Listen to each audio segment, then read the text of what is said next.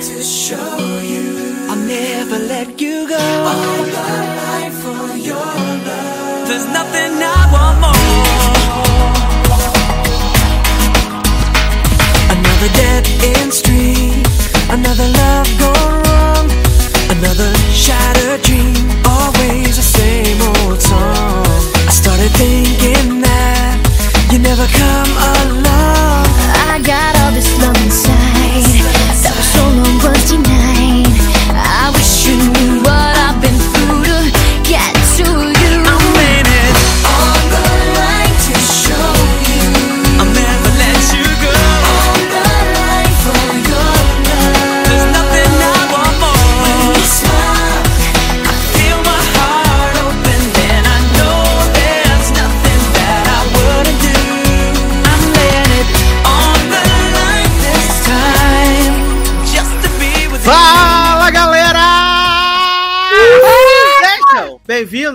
bem-vindos a mais uma edição do Logado Cast. Eu sou o Edu Sarcer e esse é o seu momento semanal de diversão, entretenimento, alegria, coisas sensuais, né? Coisas maravilhosas, coisas incríveis, coisas ansiosas, né? E junto comigo aqui temos um elenco de altíssimo garbo e elegância, começando com ele que estava ausente, mas agora voltou, Telo Rocha. Aê, estamos de volta, meu povo. Hoje tem pra tudo que é gosto. Tem jaqueta amarela, tem lanterna verde, tem Mulher Maravilha, tem Adão Negro.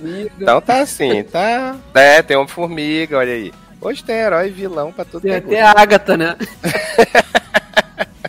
Meu Deus. É até a Agatha, Tá uma exatamente. maravilha. Você já viu a voz dele? Leandro Chaves? É, gente, voltei de uma semana aí de folga, forçada por minha conta, porque não dei conta, de verdade. A gente tava conversando aqui nos bastidores que esse final de ano tá punk, principalmente pra galera que assiste série da Apple, tipo eu e Taylor, que a gente assiste tudo da Apple, né? A Apple vai Sim. mandando e a gente vai matando no peito e aceitando, né? Então a gente A só gente se vai enrola. se matando, né? É, exatamente. E só tudo com um episódio de uma hora, uma hora e dois, aí complica. Mas a gente tá aqui de volta fazendo aí nosso trabalho. Essa semana foi bem produtiva. É, eu ia falar que é falta de bom senso, no caso, que assistindo em séries de uma hora que nada acontece. Eu acho falta de bom senso, assim, de verdade, né? Sim. Igual as, pessoas surpre... Igual as pessoas surpresas falando, meu Deus, a qualidade do The Morning Show caiu muito nessa temporada. E, amados, Morning Show foi excelente em algum momento? É, sempre foi uma novela, né? Não, mas era Mas uma é- novela bem melhor na primeira temporada, né, João? Mas resolveram contar a temporada inteira em três dias, né, menino? Que é tudo antes da Covid, né, viado? Sim. Mas essa temporada mostrou um episódio muito maneiro de como se deve fazer pra postar uma notícia antes de dar a barrigada, né? Aquele da a nova confirmação. The, The, The Newsroom, olha aí. Foi muito boa aquele Só da queria- confirmação. Só queria falar que eu sempre disse desde o primeiro episódio dessa série que era uma bosta. Agora vocês ficam aí reclamando. Não, jovem, acho que uma bosta é uma coisa muito forte. Ela é uma série uma ok. É uma série ok. E as pessoas usaram ela, assim, botaram ela num Uhum, patamar de Emmy Winner, né? E ela é uma série boa, beleza. Mas também depende muito do que vai focar. Tipo, eu vi, eu vi acompanhando as reações, todos os episódios que tinha o Mitch, eu via vocês morrendo um pouco. Todo episódio que tinha alguma coisa relacionada ao Mitch, eu via vocês morrendo um pouco. Né? Aí teve esse episódio da morte dele que foi legal Aí e no tal. final ele morreu mesmo, né? É, eu Exato. morria nos episódios dele porque eu queria viver lá naquela casinha que ele tava vivendo lá. Que nem era dele, né, menino? Era É, emprestado. Riviera exato. Italiana. Maravilhosa. Não era nem dele. Então tem por isso que eu tenho esperança de ter amigos ricos que um dia vão poder proporcionar isso. Eita, Olha. me Sucesso Brasil. E por último, mas jamais menos importante, ele que acha The Morning Show uma bosta. Massa não. Oi, gente, tudo bem? Tô aqui pra fazer um reality show de comida, mas eu odeio alho, odeio cebola, odeio nozes. Mas tem aí. Não sei, eu segurar uma faca. Vive de quê? De ar? Não, a empregada faz, né, gato? Não, odeia pai, tudo né? isso. Ou Pensei pai corta, pra né? comer. Não, eu acho que ali naquela casa ninguém trabalha, viado. É só a dona Jurema que trabalha. Uhum. Só a dona Jurema. Garoto. É, gente, eu tô falando a verdade, eu, hein? Igual, menino. Sai, vamos começar aqui já nosso bloco de notícias e amenidades, né? Que hoje saiu o trailer, né? Da docu-série da família Camargo, né? É o Amor, dois pontos, Família Camargo, vai sair na Netflix agora, tipo, dia 9, né? Que vai mostrar Vanessa e Zezé, né? A, a realidade ali da família. E eles produzindo um álbum que eles iam gravar junto. Como Zezé é bolsominion, eu não vou dar nem o play nessa coisa, né? Zezé Ele que também Por luta. favor. Ele não é pouco bolsominion, né, viado? Ele é muito bolsominion. O saco do, do Bolsonaro tá entalado na goela dele, por isso que ele não canta mais nada. Socorro. Por isso que ele não canta mais nada. Gostei. Leonardo também é, então? Porque Leonardo também tá nessa aí de não conseguir mais abrir a Ah, boca. deve ser. Esse pessoal do agro é tech, agro é pop, tudo é bolsonarista. É a maioria, É. pra não dizer 100%. Salva, salva as exceções, né, menino? Aí, Mas no geral, eles são todos bolsonaristas, velho. Que Todos aí, triste. bolsonaristas liberais, né? Ah, A terceira via, né? a terceira via. Ai, ai. Enquanto isso, o Lula está maravilhoso na Europa, se reunindo com os líderes mundiais, gente. Sendo aplaudido. Eizinho recebendo parada, olha. Macron chamando ele pra conversar, né? Porque gosta dele, não gosta de Bozo. Tudo pra mim, gente. É sobre isso. É isso. Ah. são presidente, né? Tá fazendo bico de presidente no país. Aham. É, tem que fazer, né? Porque, né, o que, o, tá, o que daqui tá fazendo só faz vergonha e lá fora, pelo menos, ele mostra a imagem de um Brasil melhor, né? Ah, gente, Lulinha é icônico, apenas isso. É. Menino! Seguindo aqui nas notícias, né? É, a, a dona HBO Max, a dona HBO Fit HBO Max div- divulgaram aí projetinhos, né? Que vão sair nos próximos meses, né? O primeiro vai ser a celebração de 20 anos de Harry Potter, né? E aí vai ter um especial na HBO Max que vai ser lançado no dia 1 de janeiro de 2021, né? Todo o elenco vai estar ali junto, né? Pra poder. No, no teaser, inclusive, eles não mostram nada, né? Só mostram as cenas do filme Uhum. Pra não dar nenhum gostinho, mas eu já estou preparadíssimo já. Primeiro de janeiro ali com o enterro dos ossos, né, da ceia de ano novo, dando meu play. Podia ser Claramente. 25 de dezembro, né, cara? Porque Harry Potter é muito Natal, né? Ia ser maneiro. Mas é porque eu acho É. que só faz 20 anos é, ano que Em vem, no caso. 2022, no caso, né? Entendi. Hum. Ah, eu tô doido também. Ai, gente, eu não queria ver, mas verei, com certeza. Não quer apoiar a transfóbica, né? Então, né, menino, tem isso, né? Porque o pessoal ficou divulgando, né, que ela não ia participar, né, do, É, mas Do- até aí é do episódio. Eu dela, digo, né? mas ela continua recebendo, né? Então, É exato. É exato. Cantou nada. ai, enfim. Ah, ainda no mundinho Harry Potter, né, menino? Maria Fernanda Cândido confirmada aí, né? Em Animais Fantásticos, O Segredo de Dumps, né, menino? Olha. Banheirão de Dumbles. né? Olha. Olha o Brasil aí, meus amigos! Vem, Oscar. Porra, Maria Fernanda Cândido, né, viado? Mas só chamaram ela porque ela não tem cara de brasileira, né, Nen? Então, eu ia falar isso, mas eu ia falar, tô um pouco elogiando demais, né? Mas. É isso, né? Ah, não Só mentimos, gente né? branca nesse filme, que é protagonista, que aparece com alguma coisa, né? Mas tudo bem, vamos fingir.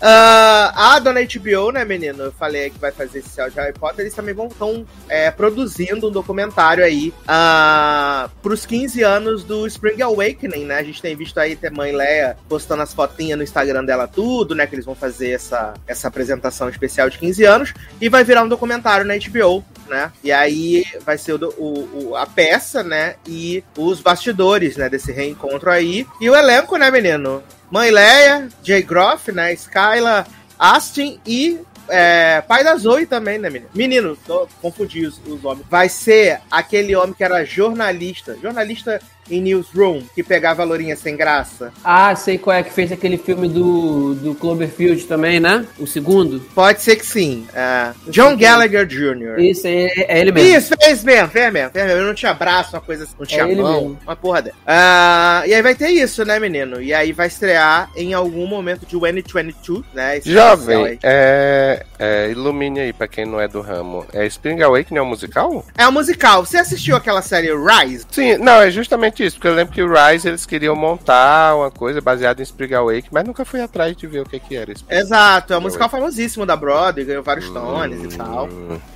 né? Tá. E, a- e aí esse ano tá fazendo 15 anos e eles fez- vão fazer com o elenco original, né? Vão fazer aí uma apresentação com o elenco original. Se eu não me engano, para arrecadar, arrecadar fundos para os artistas, né? A música da É Rachel em Glee, que ela faz a audição dela, é do, do Spring Awake, que ela cantou Exato. Marion. A primeira música dela. Hum, olha, não sabia não. Exato. Oh my God. Né, exatamente. Menino, quem arrumou um job aí, né? Courtney Cox, ex-Arquette, né? Vai trabalhar, menino. Vai trabalhar no Star, numa série de terrir, né? Que é terror com comédia, né? Aquele terror pra rir. Chamada Shining Valley. Quem? Né? Como é Courtney Cox? Ah, ex-Arquette. Ah, ah, não, tá, beleza. Ela era casada com o David Arquette, aí ela era Courtney Cox Arquette. Não, eu, eu, eu, é o que você falou, eu escutei, falhou aqui, eu escutei o final diferente aí, por isso que eu perguntei de novo. E no elenco aí a gente tem, vai ter a, a menina Courtney Cox, né? E Greg Kinnear, né? Nesse elenco dessa comédia aí, que estreia no dia 6 de março, né? Nos Estados Unidos. Provavelmente deve chegar aqui ao Brasil no Star Plus também. Star Plus não, né, menina? Stars Play. É, Ah, é? é muito confuso isso. Muito. É muito confuso. Star Plus e Stars Play, né?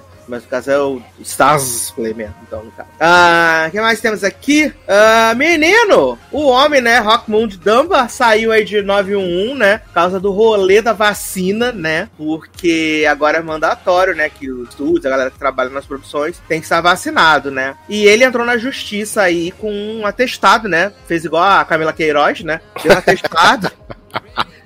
E que ela, ele não é, ele não se vacinaria por motivos religiosos e sanitários e de beliefs e não sei o quê. E aí o Mickey Mouse falou pra ele: "Tá bom, gato. Porta da rua, serventia da casa, né?" Sim. E aí ele fez um textão no Face, depois falando que não contou com a compreensão do empregador, né? Porque Ah, não é que ele é anti-vax, mas é porque ele tem beliefs, né? e aí deu ruim pra ele, né, menino? E ele Só não que- compreende a- sobre a saúde da galera, né? Que ele pode estar causando risco de levar um troço e mesmo vacinado, ainda pegar um Covid, se a pessoa for mais velha ali da equipe técnica, acabar perecendo, né? Isso aí ele não tem consideração. Mas ele não é anti- anti-vax, é isso, ó. É. Mas, jovem, engraçado que assim, eu tinha, eu vi essa notícia antes de ver o, o episódio dessa Eu semana, mesmo. né? De 9-1. e aí, tipo, é, eles basicamente se despediram já do cara, ou seja, já sabiam realmente que ele deu, deu, uma- deram maior sorte, né, viado? Mas é porque tecnicamente ele e o, o marido só iam passar dois meses no Haiti, né? Ele morre? É isso? ele Nossa, mas é embora? muita. Não, é porque, tipo, o namorado dele é, resolve ajudar no, no Tahiti. E aí, é, primeiro ele diz que vai pedir logo ele em casamento antes do boy ir viajar e tal. Aí acontece lá tudo que acontece no episódio. E aí no final ele diz que vai junto com o boy pro Tahiti. Aí eu fiquei pensando, gente, é muita coincidência, né? Que- Mas eu acho que eles já É. deviam, já deviam meio que saber isso aí, aí só devia- anunciaram agora Pois quando é. saiu o episódio. É, Agora, tanto que tem aquela colagem maravilhosa de cenas dele, né? De Ah, temporadas. Pra, pra mim isso é meio confuso, porque, tipo, ah, eu é por conta de crença, né? Que ele não quis tomar. Tipo, a galera que é antivac também acredita que a vacina não funciona. É crença, é a mesma coisa, entendeu? Então, pra mim, isso foi uma desculpinha safada pra não ser cancelado, né? Pelo amor de Deus. Tu acha? Hum. Absurdo, né, menino? Né? Ai, ai, menino. É, saiu a data aí, né, da nova comédia da Apple TV Plus, né? Falando aí em série Ai, meu Plus, Deus. né? Lá vem, Leandro. A nova comédia da, da, da Apple TV chamada The After Party, né? Que vai ser uma daquelas comédias. Vai ser um daqueles esquema de quem matou, né? Só que pro lado cômico. E aí a série é protagonizada pela Tiffany Haddish, né? A gente já tinha falado aí. E estreia no dia 28 de janeiro, né? Com três episódios. E aí depois vai ser um episódio semana. Gente, que inovador. Três episódios. Formato inédito. Aham. Nunca feito antes, menino. Não. E aí vai ter isso. A Eu Apple tá, tá, tá disparada agora, né, meu filho? Agora é série todo tempo, né? Ah, tá querendo tá alcançar Netflix, não. Correndo Não. atrás, né, menino? Correndo atrás. O que não adianta correr mais atrás, menino? The Sinner foi cancelada e vai chegar ao final agora, né? Ao fim Gente, dessa eu não fazia- temporada. Eu não fazia ideia que Decider ainda estava passando. Não fazia. Pra mim já Ainda tinha tá, sido né, encerrada há uns dois anos, cara. Eu fui com ela até a metade da terceira temporada. Depois não teve mais condição. É ainda tava com a. Jessica Biel? Não, Jessica, Jessica Biel só fez a primeira temporada. É, Biel. Como é? É Biel ou Biel? Eu nu- nunca sei como fala o É. nome dela. Balls. Vamos ligar, vamos ligar pra ela aqui. Ah, porque é esquisito, passar né? um Tipo- salve pra Jéssica. Biel. Biel é meu colega Gabriel aqui da rua. E aí eles disseram que vai ter um final que vai ser satisfatório para os fãs, os fãs vão ficar super felizes e tal, né? Sucesso. Mas, mas, tipo, é, é- não é antologia, não? Assim? É antologia, mas tem o personagem que liga a história, né? Que é o velho, né? Detetive velho, o Harry Ambrose, né? Ele, ele liga a história, né? Então tem o, o background dele ali. Então ele que é o, a cola do Glee Club, né, menino? Entendi. Então tá, né? E aí disseram que vai ter um final super maravilhoso, super incrível, vocês vão adorar. Ah, menina, a TV Apple TV Plus também divulgou aí, né? Um momento mágico, né? Que vai fazer, já vai fazer não, né? Já fez, né, menino? Uma sequência do especial de Natal de Mariah Carey, meus amigos. Ah, E aí soltou o teaser, né, de Mariah's Christmas, The Magic Continues, né, que vai ao ar no dia 3 de dezembro já. E se a gente Amo. contar a crocância deliciosa que foi do ano passado, Nossa. Sim. não tem como dar errado. Ai, ai, gente. Não tem como dar errado, tá, gente? 3 de dezembro, anota aí. É, Maravilhoso. Ainda no espírito natalino, né, menino? Saiu o trailer completo, né, de Zoe's Extraordinary Christmas, né? Que estreia dia 1 de dezembro, né? Mesma semana de Mariah's Christmas. E achei fofo, né, esse trailer aí do, do Natal da Zoe, né, menino? Achei Já foi Uhum. divulgado quanto tempo vai ter de duração? Vai ser tipo um filme ou um episódio mesmo ali de Não, no caso é um 45? filme mesmo. É um filme, é um filme. Deve ser um filme de uma hora e meia aí. Uma hora e meia. Deve ter muito mais que isso. Ah, então, 1 de dezembro, né? Aí no senhor Roku, né? Pra quem tem Roku. No caso dos Estados Unidos somente, que só funciona lá. Ah, Essas eram verdades, né, menino? É isso. E vamos aqui à notícia da semana, né, menino? Porque Camila Queiroz está fora de Verdades Secretas 2, meus amigos. Queima, gente. E isso Por foi aí, né, menino? Um ribuliço, né? Um fenemê Um de camacete. bafafá, um tititi. Um tititi. Mas o que que houve, gente? Menino, vamos te contar aí tudo que a gente sabe que você não tá por, por dentro. Menino, antes de tudo, vamos fazer aqui uma notícia também que é super importante, que Lizzie Gutierrez, nossa grande participante de A Fazenda, ex-participante da Fazenda, foi detida nos Estados Unidos por causa de um barraco no festival de música na Califórnia, tá? Mas, A gente. pessoa sai daqui pra fazer vergonha lá fora. Não, e a gente tava esperando ela fazer o barraco na na na Fazenda, e ela não fez. É. Gente, olha que maravilhoso. Mulher Melão revela oferta por noite de sexo. Foi 100 mil. Gente, Mulher Melão Eita em 2021.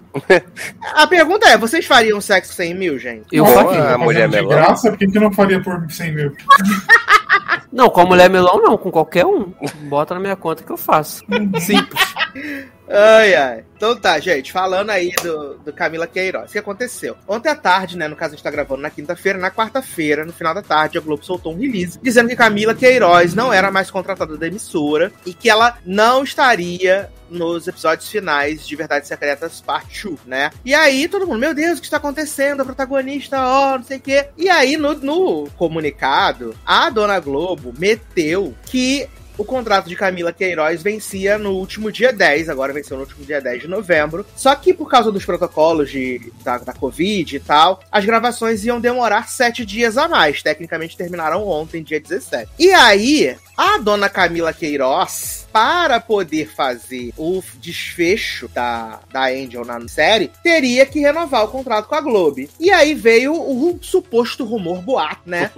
que ela falou que para ela renovar, ela queria confirmar a participação dela na parte 3 Verdades Secretas e que ela queria reescrever o final da personagem, porque ela descobriu, aparentemente, que Angel vai morrer no final de Verdades Secretas 2. E aí ela tinha ficado chat né? Ela tinha ficado chat. E aí, olha, temos aqui, ó, tô, trecho aqui do, do, comuni- do comunicado. Ó. Impactado pelos rigorosos protocolos adotados durante a pandemia, o período de gravação da obra, previsto para terminar no último dia 10, teve que ser ampliado por sete dias. Acontece que, para firmar o compromisso, a atriz Camila Queiroz exigiu que a emissora mudasse o final de Angel, quis determinar o desfecho e exigiu um compromisso formal que faria parte de uma eventual terceira temporada, além de outras demandas contratuais inaceitáveis. Exigiu. Força, fa- fo- é, duas vezes que enfatizaram na palavra, né? E aí, menino, o pau quebrou. Camila Queiroz foi pro TikTok, fez um TikTok com a musiquinha Sim. de tipo assim: sei a fofoca da Globo, sei quem tá grávida de quem, sei Desaforada. quem come quem, não sei o que, nananã. Valci Carrasco falou que se depender dele, Camila Queiroz nunca mais pisou na Globo, né? Mandou essa. Se depender dele, jamais volta, né? E aí, Camila Queiroz mandou uma nota pra imprensa dizendo que ela estava sendo punida pela Rede Globo, viado. Ela disse que estava sendo punida, tá? Ah, cadê? Segundo ela. Mas vamos pra ver. Globo não volta mais, né? Vai terminar na Record. É porque ela tá se achando que tá fazendo É, reality porque ela. Netflix, né? Isso, virou Mas é apresentadora assim, né, lá do. gente? Globo é uma coisa, Netflix não é nem o, a rasteirinha da Globo, né? Ela, Exato. Não, com certeza não. Pois é. ela devia ter ficado é, bem quieta e falar, ah, gente, aconteceu, a gente acabou, não conversou, não ia continuar mais, e só isso. Não, quem assim, causar. a Globo enfatizou e não exigiu que ela tivesse na terceira temporada e, né? Porque se não fosse isso, talvez eles até fizessem um, um contrato como se fosse de freelancer ali pra sete dias Era só. isso, era isso que eu ia dizer, que tipo, se a Globo tinha interesse em renovar o contrato dela, sendo que, porque assim, né, na teoria seria só pra mais sete dias, ela tinha que estar feliz, porque assim, se a Globo queria renovar, é porque com certeza ela iria fazer mais alguma coisa, que eles não iam renovar o contrato dela só por Exatamente. causa de sete dias, né? É. Exato. E na própria nota da Camila Queiroz, ela fala que a diretoria da Globo chegou a enviar para a casa da atriz um pré-contrato manifestando o seu interesse em mantê-la na terceira, terceira temporada de Verdades Secretas como protagonista. Contudo, a atriz foi surpreendida quando recebeu as últimas cenas para gravação, momento em que percebeu que os rumos da novela seriam afetar, alterados. A atriz entende que esses últimos acontecimentos deixam claro que a empresa tentou puni-la excessivamente pelo fato de ter tomado a decisão unilateral de readequar o formato de seu contrato. Vale ressaltar que a atriz continua cumprindo todos os seus compromissos profissionais e jamais deixaria de concluir aquilo que foi combinado. Mesmo com todas as adversidades, a atriz nunca se recusou a gravar e tentou de forma persistente contornar as adversidades junto à empresa, o que infelizmente não foi possível. Por último, a atriz deixa claro seu amor e imensa gratidão pela personagem e pelos fãs de Andy, bem como lamenta junto a eles a decisão unilateral da emissora de interromper de forma abrupta a história construída até aqui, sem poder dar a ela o final que merecia. Mas, gente, eu tô chocada que existem fãs da Angel na história. E ah, ninguém assiste essa novela por conta dela, não, gente. E ó, menino, saiu aqui agora, ó, fonte Léo Dias, né? Aí teve um barraco que a Camila Queiroz começou a falar no Twitter que tava, não sei o que, com saúde mental. Aí surgiu o rumor de que ela não foi gravar no dia 10, no dia do. que era o encerramento do con- contrato. Que ela jogou um atestado pra fingir que tava doente, pra poder forçar a Globo a assinar o contrato de novo com ela. Aí ela postou uma foto com o bracinho com soro, falando assim: Olha aqui, Léo Dias! Eu não tô mentindo, não, não preciso mentir, não. Não sou garota, não, sou moleca, não, garoto, né?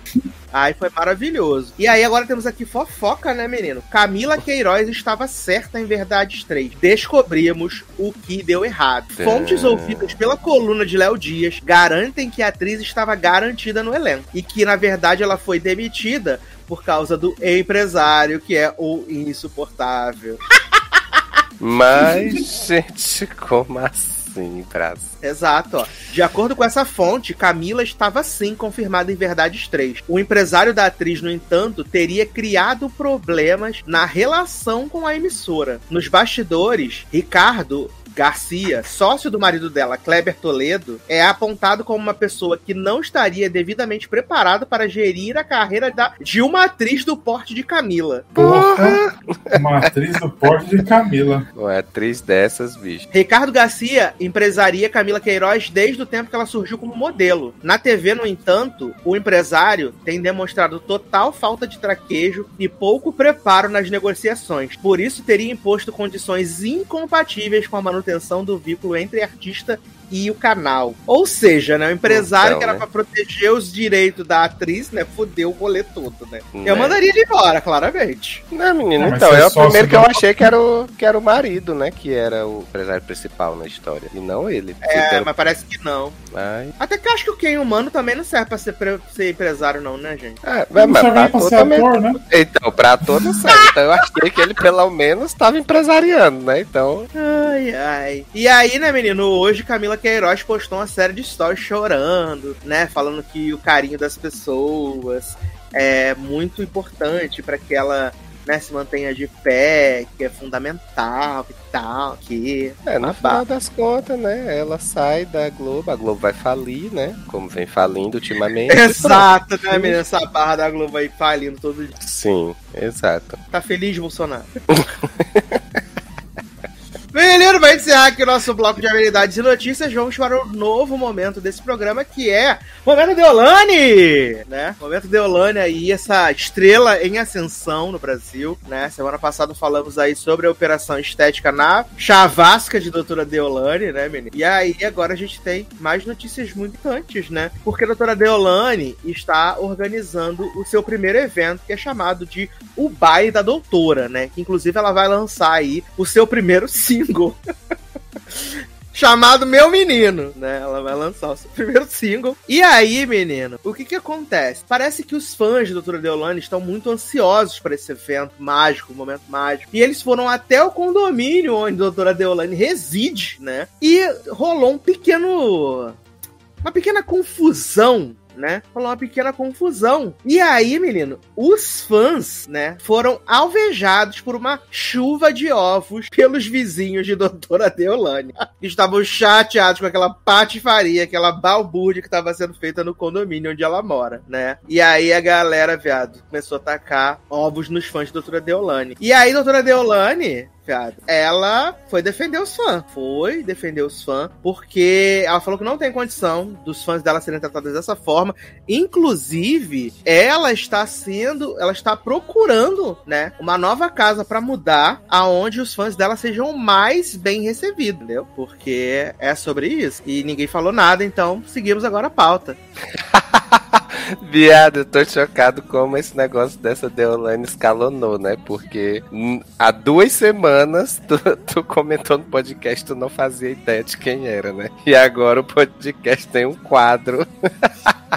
Viado, Não, Deolane, Deolane virou estrela. Se eu te Sim. disser que eu continuo sem saber quem é a doutora Deolane, né? Se a doutora Deolane passar por mim, eu não vou saber quem ela é, mas... Ai, A gente, que conhece, tá a gente só conhece de Twitter e notícia, porque se realmente eu, ela passar do lado. da, do, desse quadro aqui do Logado, porque de resto nem nas internet Que eu não ando. doutora Deolane é o do Aliás, doutora Deolane, né, menino, Juliette. declarou seu apoio a Lula, né, na corrida de 2022. Agora Ela disse, sim, Lula Eu ganha. amo esse cara. Fui parar até no Twitter dele. Te amo, velhinho. 2022 é nós. Eu vou perder tantos seguidores em 2022. Ah, tá. Seguidores. Vou perder muito. Eu brigo muito por política. Eu gosto dele. Não sou petista, mas sou lulista. Sou Lula. Olha aí. Ícone, viado. Ícone. Ela falou aqui, ó. Ele ajudou muito o Nordeste. Lula trouxe pra quem era pobre como eu coisas que não eram acessíveis: carro, picanha. O povo comia salsicha, ovo. agora tô- Faculdade, curso técnico, Bolsa Família. Ah, mas isso é esmola. Não é esmola. O povo passava fome. O cara tirou a morte ser uma certeza na vida de muita gente. O cara foi foda. Olha aí, Brasil. É não, isso. mentiu, né? A É maior viravó, maior viravoto que vem aí em 2022. Doutora Deolane, velho, tá? Doutora Deolane, grande ícone aí, gente. Chocado. a nova Madre Teresa, gente. Ai, ai. É maravilha. Juliette. Ah, a Juliette só não vira voto, né, menino? Só fala, cadê o cuscuz? cuscuz? Né, grande comediante que ela é. Aliás, por onde anda a Juliette, gente? Coisa. Ai, não invoca não, pelo amor de Deus. Ai, ai. Eu sou do Nordeste, ele é do Sul, né, menino? Ele é do Cala rap, eu sou mais gatu.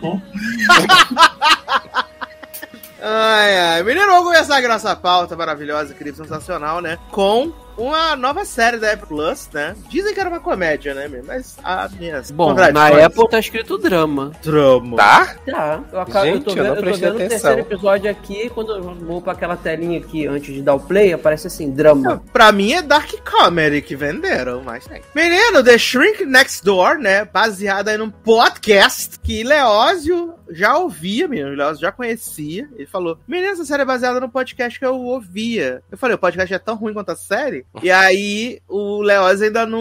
Ele falou que viu dois episódios, acho que não chegou a ver o terceiro, né? Aí ele falou que ele não sabia dar, dizer se tinha gostado ou não da série. Hum. Mas, no elenco a gente tem o Will Ferrell, né? Temos Catherine Hahn, temos Paul Rudd, né? Aí como essa trinca maravilhosa. E a série é sobre o relacionamento abusivo e tóxico de, de um terapeuta, psicólogo com seu cliente, né, velho? Claramente é sobre isso. É... Paul Rudd, né, menino? Ele é esse psicólogo, terapeuta judeu, que quando a gente conhece ele, a gente tá no futuro, né? Onde ele tá dando uma festa lá, né? Se eu não me engano, é 2010, né? Uhum. Acho que é. É 2000 alguma coisa, com certeza. E aí ele tá dando uma festa, recebendo vários convidados, aqui, nanã. E aí depois aparece o Will Ferrell, né, destruindo tudo, quebrando tudo, né, puto da vida. E a gente volta ao passado. Inclusive, Sarce, rapidinho, eu acho que é, é o próprio Will Ferrell que tira a foto, não é? Que ele pede. Ele pede um cara pra tirar, o Sim. cara não sabe, ele dá a máquina pra outro, né? Ele Sim, mesmo. É, é ele mesmo. Gente, ele nem reconheceu. Não, mas é porque ele já tirou tudo do, do Will Ferrell, né, menino? Tirou É. tudo do Will Ferrell, que até onde eu Sim. sei ele vai tomar tudo, né, menino? A casa, a fábrica, tudo do Will Ferrell. vai morar na casa do Will Ferrell, que maravilhoso. E aí a gente vai começar a ver o, o, o conhecimento, o começo desse relacionamento, né? Porque o Will Ferrell é um cara que acabou de herdar a fábrica dos pais, ele é um cara super medroso, tem medo de falar, tem medo de se impor, né? Prometeu pra ex-namorada que ia passar uma semana com ela no México, ele terminou o namoro e a mulher falou que vai processar ele porque ele não- vai levá-la pro México. E aí a, a Catherine Han fala que ele tem que conversar com o psicólogo, né? Que é a pessoa que vai mudar ali, vai ajudar ele a se impor. E aí o psicólogo entra na vida dele e a partir daí eles vão viver grandes aventuras, né? Nessa turminha do barulho. E eu que eu falei com o Leandro foi que eu odiei cada segundo desses dois episódios. Eu odiei cada segundo Ai, ai. né? Eu acho o Paul Rudd ok, né? Não acho essas Coca-Cola tudo. Aliás, é o homem sexo, sexo vivo do ano desse ano, né, menino? Sim. Sexy Man Alive, né? Respeita o sexo. Tá sim. faltando homem sexy no, no mundo, né, Beto? Que é Pra eleger Paul Rudd. Nossa. A que ponto chegamos, né? Ah, eu só tenho isso a dizer, gente. Eu odiei cada minuto. Eu não gosto do Will Ferrell também, né? Tirando o Eurovision, eu não gosto do Will Ferrell. Acho ele bobo, essa é a grande verdade. É... E eu odiei tudo, gente. Eu odiei tudo, tudo, tudo, tudo. Pra mim foi um grande trauma assistir esses dois episódios. Foi muito traumático. Cara, eu não sei. Eu não sei, eu tô, eu tô igual o Leoz também. Eu assisti dois, tô no meio do terceiro, né? Que vai escalonando a minutagem. Começa com 30, vai pra 40, o terceiro já é 49. Mas assim, eu também não sei. Eu não, não- nem-. Eu tô zero grau. Tipo, nem, nem gostei, nem desgostei ainda. Mas o que foi o que eu falei pra você, que quando o que já certamente ia me dar força pra querer ver, independente se eu gostasse muito ou não, porque pra mim se, se pra, a série não, não, me dá, não me traz dificuldade pra ver, eu não dou revirada de olho. Ai, nossa, tem que ver. Aí, pra mim, é mais tranquilo de seguir, independente se eu gosto muito ou não. Foi o elenco, porque eu gosto pra É caramba. assim que o do- senhor fica preso nas séries e depois fica falando: É. Ai meu Deus, minha igreja tá muito cheia, não consigo.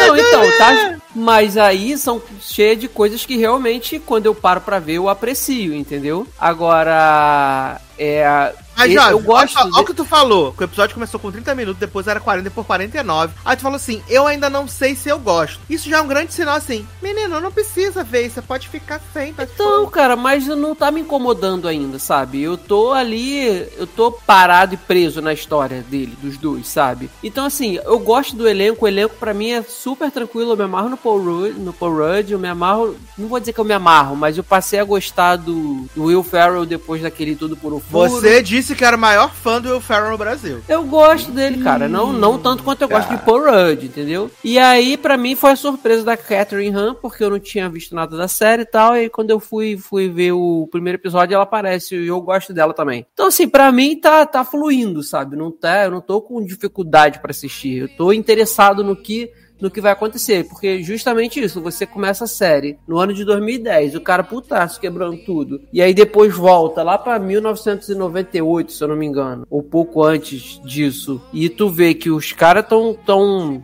o, o, o terapeuta tá construindo uma amizade com, com o paciente dele, o que é completamente antiético, fazendo várias coisas, tu vai, você já começa a pensar, cara, vai dar merda, tem alguma coisa esquisita aí. E tendo como base o que você vê no- nos primeiros minutos de episódio, isso inevitavelmente vai acontecer. Então eu tô seguindo, cara, assim, não, não tá me incomodando, mas dizer se eu ainda, se eu já gosto dela ou desgosto, acho que pra mim não, pra mim tá Foi ok, assim tá que indo. tu assistiu a segunda temporada inteira de Stargirl. Foi, mas aí, no no Stargirl, no Não quinto é essa, não. episódio, no sexto, eu já falei que tinha ficado ruim. No início, vocês falaram, ah, tá ruim e tal, não gostei, e largaram. Menino, eu falei, pra mim não tá o incomodando. Não, pra mim o primeiro, Exatamente. segundo, ali foi tranquilo. Depois que ficou uma merda. Tanto que eu falei, ah, agora que eu cheguei aqui no 10, eu vou terminar e vou largar. E foi o que eu fiz. Não, Mas- o 1, o 2 a gente releva, mas o terceiro já tava uma bosta. Aí você Não, falar que pior tá que eu no não tava 6, você achando, não. descobriu, não.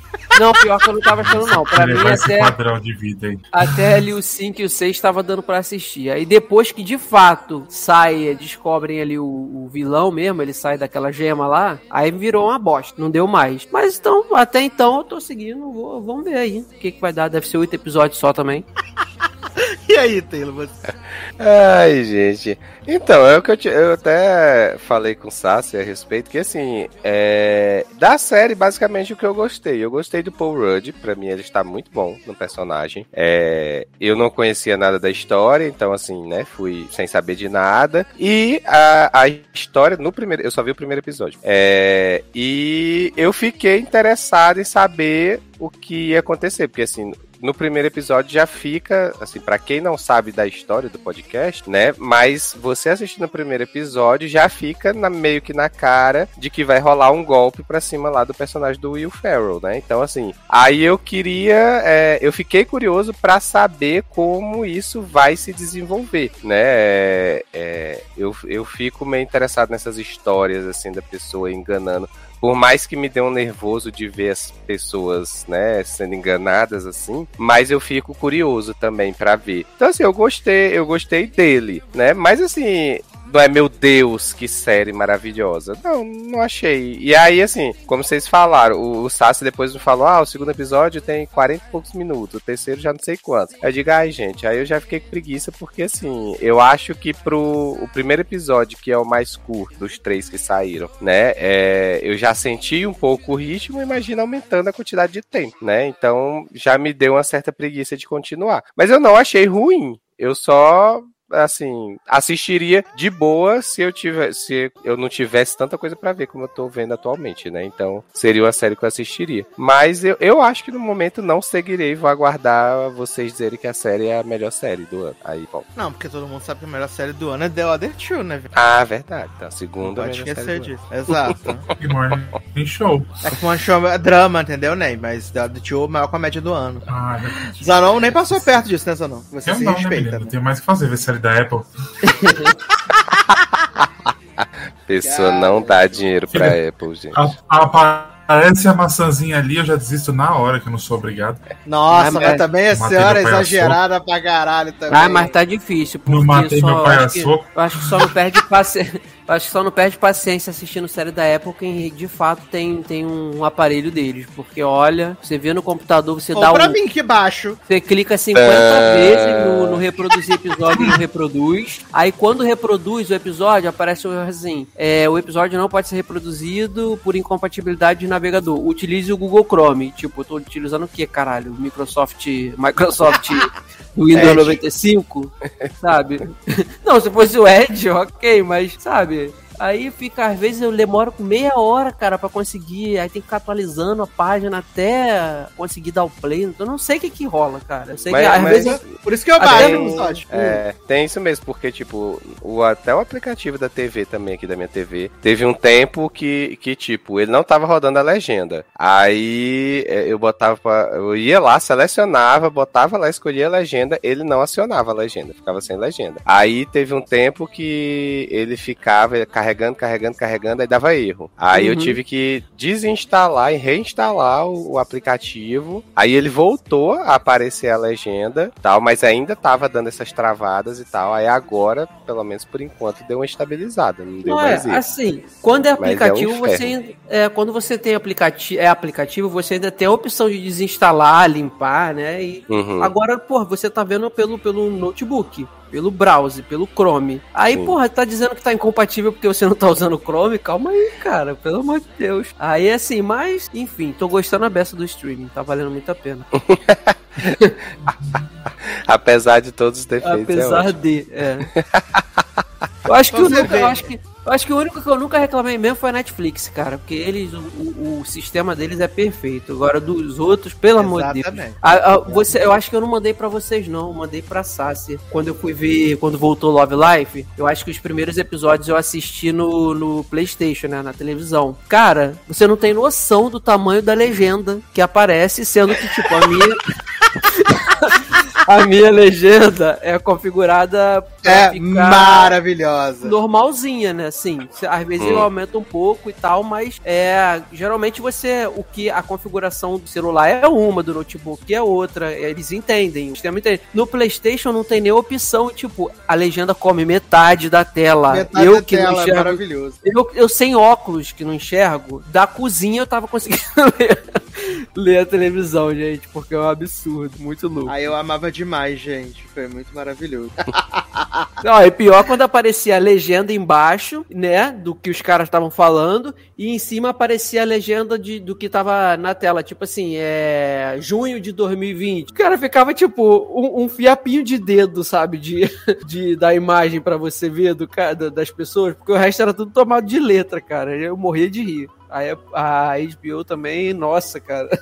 Simplesmente um luxo, gente. É isso. E aí você vê o quanto essa série é boa, né? Aham. Opa!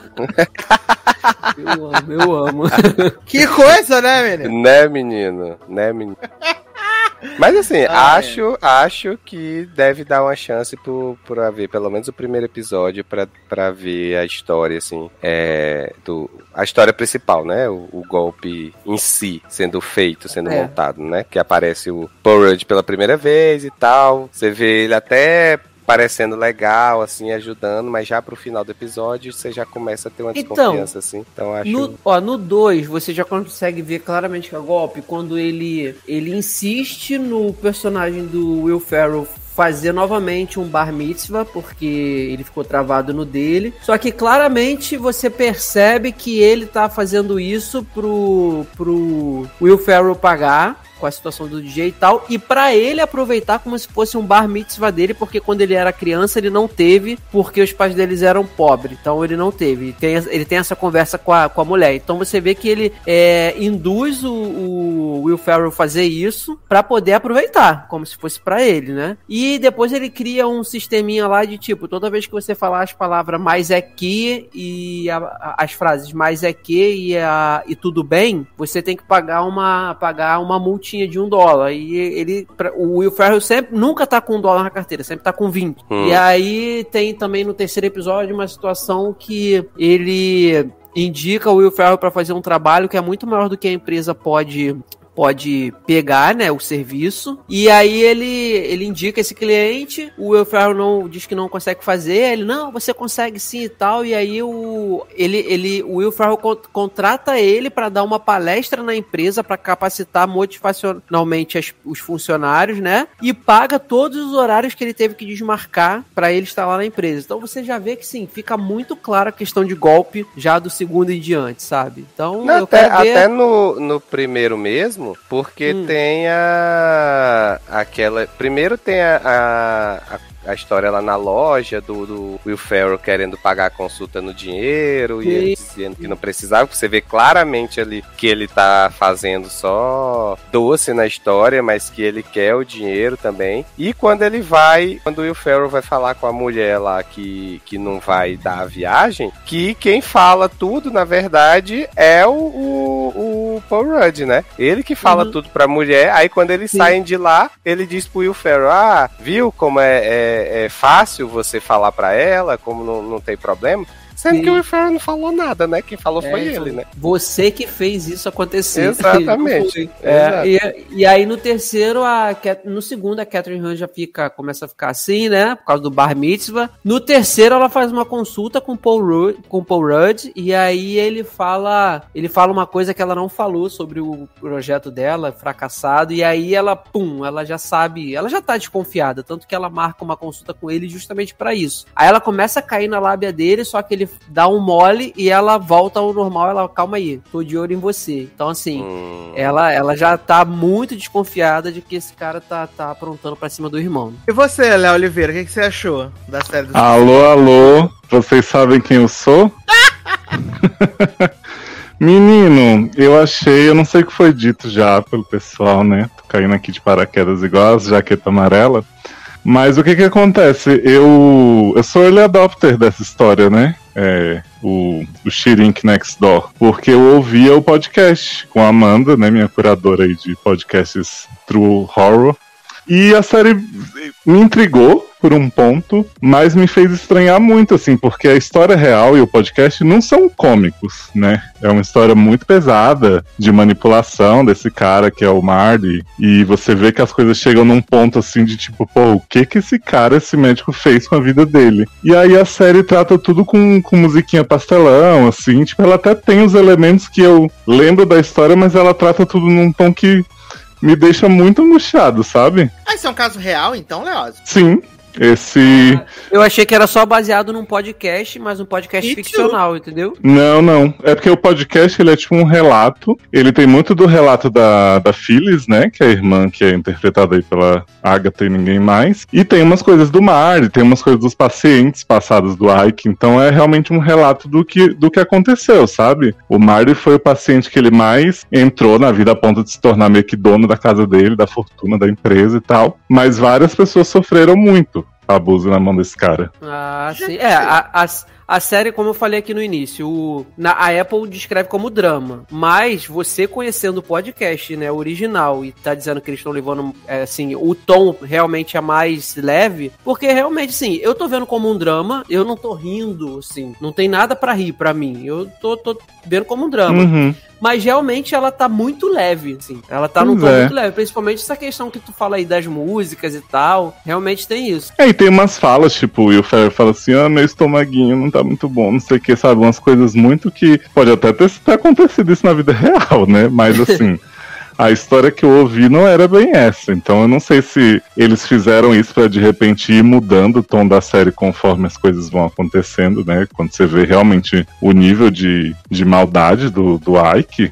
Mas eu, est- eu tô estranhando muito, tô muito intrigado pra ver se em algum ponto ela vai girar uma chave, mas ao mesmo tempo eu assisto e falo, gente, não era pra estar fazendo isso, né? Até porque são pessoas reais, eles estão usando os nomes. E aí vira meio que uma chacotinha. Agora, se eles não quisessem fazer pro tom da comédia, a gente tinha que contratar o Paul Rudd e o Will Ferrell, E né? o Will Ferrell, exatamente. Porque eles, séries, automaticamente já tem um ar de graça, né? Uhum.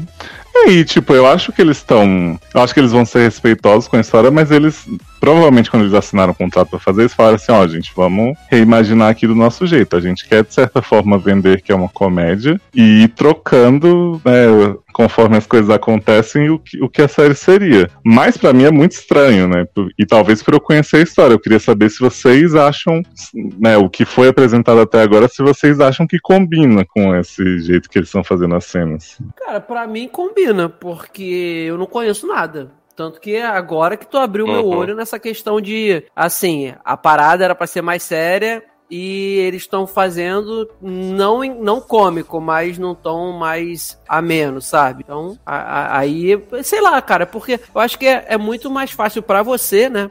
Que tem essa experiência prévia, do que pra gente que tá chegando assim, sem Exato. saber nada. Exato. Entendeu? E aí, ainda mais, tipo, o Leandro pelo menos já viu três. Eu só vi um episódio. Como o primeiro episódio geralmente eles fazem pra apresentar, né, o que é que vai ser o plot da, da, da história e tal, da temporada. Então, assim, pelo primeiro episódio só, não, assim, deu pra ver que eles estavam iniciando o processo de mostrar pra gente o que é que o Ike vai aprontar com o personagem do Will Ferrell, né? Uhum. Mas, Mas assim, você tem a impressão dele ser um cara do bem por esse episódio? O Ike? Não, não, assim, é o que eu tava falando an- antes de tu entrar, que assim, no início do episódio, ele começa a fazer, no início pro meio do episódio, ele aparece fazendo umas coisas que parecem ser legais, é, só que, pra mim, pelo menos, pro final do episódio, e aí, ainda mais assim, como eu não conhecia a história do podcast, então assim, pra mim, no final do episódio ficou muito claro que ele ia aprontar bastante com o Will Ferrell, né? Por conta de algumas ações. A questão lá da loja, do, do pagamento lá, que ele fica negociando com o Will Ferrell, a própria questão lá de como ele resolve a história com a, com a namorada do Will Ferrell, da viagem e tal. Então, assim,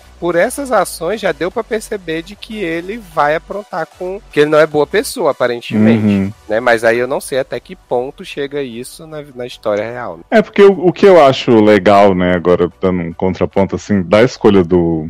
Gente, esqueci o nome do homem. É, Homem-Formiga. Paul Rudd. Da escolha dele é que assim, ele é um cara que passa uma vibe boa, né? Então, eu acho que ele. Ele ser dúbio nesse início e o Marty achar ele muito legal, funciona pra mim porque, tipo, o podcast eu ouvi a história já tinha acontecido inteira. Então você já começa a ouvir sabendo a merda que deu. E a série, ela meio que talvez engane o espectador que não conhece essa história, como o Marty é enganado, de achar assim, não, esse psicólogo é meio doidinho, ele tem uns métodos, né, é, não convencionais, mas ele tá realmente ajudando o cara a se impor e a se defender, né, das pessoas tirarem vantagem, ao mesmo tempo que você desconfia que tem algo errado. Então eu fiquei pensando assim, se eu não conhecesse, se eu de repente cairia nessa de que o Paul Rudd é legalzão e, e só é um pouco equivocado, né? É, até mesmo Excêntrico, porque eu né? fiquei, é, eu fiquei com, essa, com essa impressão também é, por conta da cena do futuro, né? Que é mostrada no início do episódio, dele lá na festa e tal, não sei o que. E aí ele pede pro, pro cara tirar a foto, né? Que é o próprio Will Ferrell e tal. É, e aí, assim, pelo jeito dele ali, do personagem ali na cena, né? Então aquilo me acendeu um alerta pra quando a gente volta pro passado, que a gente vê ele lá sendo bacana, de que assim. Aparentemente ele não é bacana mesmo, né? Ele só tá se aproveitando do Will Ferrell. Uhum.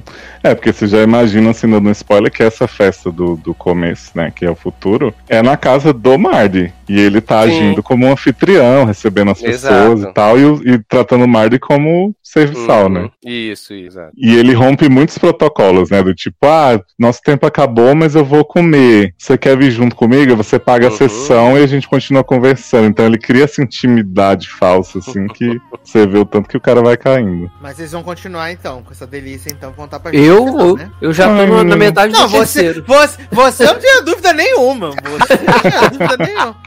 Você pra mim tá garantido já. O meu grande problema dessa série é o golpe que tá aí, cai quem quer, né? Que ela começa com 35 minutos, de repente vai pra 40, de repente vai pra 49. Eu Se o próximo tiver isso. 60, não sei o que, que eu faço. que é o problema. Eu É, acredito nem que não, nem enganou a gente igual o Ted Lasso. Foi uma temporada Né? Não, eu, eu tô acreditando que deve ficar ali é, entre 40, 30 e pouco, a partir do, do Ah, quarto. Deus queira. Eu acredito, eu acredito nisso. Agora, isso aí que você tinha perguntado pro Taylor, cara, é muito descarado a falta de ética que ele, que ele faz, sabe? De, o, o, o auge disso é no terceiro episódio, que ele. ele o, o Marty paga o dia de trabalho dele, todas as consultas canceladas, pra levar ele pra empresa pra dar uma, uma palestra motivacional pra empresa pegar um serviço maior do que pode pegar, sabe qual é? E ele ainda conta isso pra esposa, assim, rindo, né? Dizendo que foi ótimo. Aí ela, ah, mas isso não é errado, não. E ele vai e desconversa. tá? É muito antiético, É. cara. Aliás, os plots de trabalho são ótimos, né? Marty dando esporro nos funcionários, dizendo que ninguém atende ligação pessoal e não sei o quê. E aí a mulher chega e fala, doutor, é que tá na linha pra você. Ele, ah, vamos Uhum. abrir essa exceção, né? A reunião não acabou, está pausada. Exato. só, vai, só vai valer depois que, que encerrar. Ai, ai. Mas então, em breve, né? O trio, Taylor, Leandro e Leoz vão comentar tudo que acharam do final da temporada, então. Do É, Discord. vamos- Vamos ver se o golpe Vamos vai ver o, o plot da TV de LED aí, que o Ike vai fazer mais te comprar, fiquem ligados. E várias fotos com famosos, que ele não cansa de tirar também. Ah, é verdade.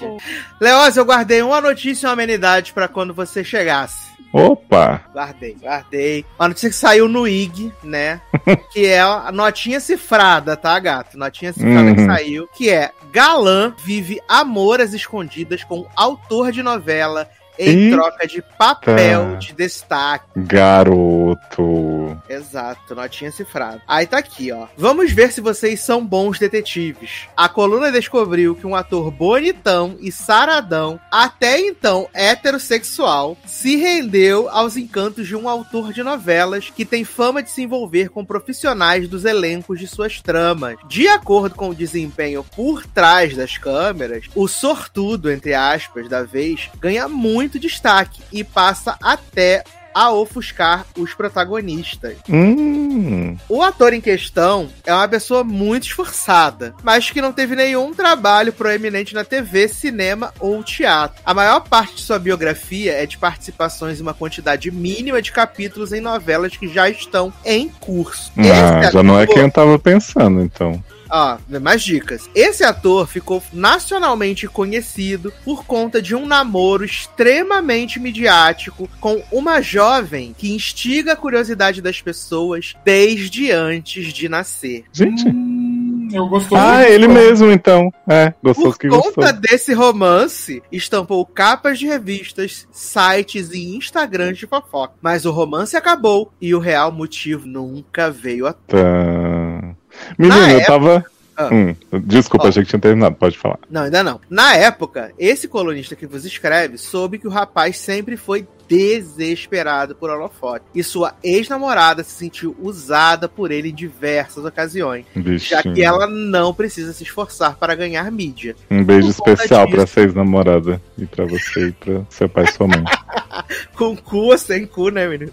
Por conta disso, decidiu dar um pé na bunda dele. O tempo passou e o galã ficou minguando de participação em participação, até que soube do novo trabalho que este autor estava preparando. Não deu outra. Entrou em contato e disse que estava disposto a tudo por um personagem. Uau. E ele não estava mentindo. O romance entre os dois foi engatado antes do início das gravações. E o seu personagem, que teria apenas poucas entradas, hoje disputa o holofote com o protagonista, por conta da falta de excesso de pudores do rapaz em cena. O A autor falta de excesso de pudores? Do excesso de falta de pudores. Ah, tá.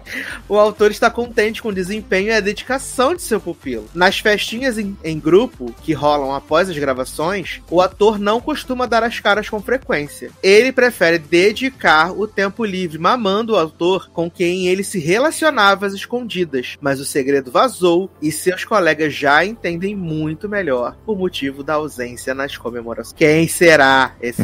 Quem será? achei muito classudo esse final, falando que tá mamando o autor, né? Não, mas aí o mamando foi por minha conta mesmo. Ah, tá. Menino, eu pensei que era um, um homem gostoso que gostoso desde o início que você leu, mas eu acho que tem um erro grave, assim, na, na construção, Hum. porque fala que não tem nenhum papel de grande destaque na TV, no cinema e tal, e tem, né, um filmaço aí, que então eu descartei por isso, né, porque temos aí o grande intercâmbio Diaries, então não pode ser. Mas é, né? Gostoso que gostoso, né? Pegando Valcir. Olha que loucura. E foi por isso que Camila Queiroz, né, porque Saiu de verdade. ela tá cheia de fofoca, segundo ela. ai, ai. Exato, né, menina? Falou que ia fazer o esposinha, ser a próxima, a própria Gossip Girl do Projac. Pois é. Ah, gente, mas fico feliz pelo casal, né? Acho que combina. Tipo, Exato. val, valstoso, né? Valstoso. Gosto. Gostoso. Ai, ai. Menino, seguindo aqui na nossa pauta, vamos falar agora o que? De reality show, meus amigos.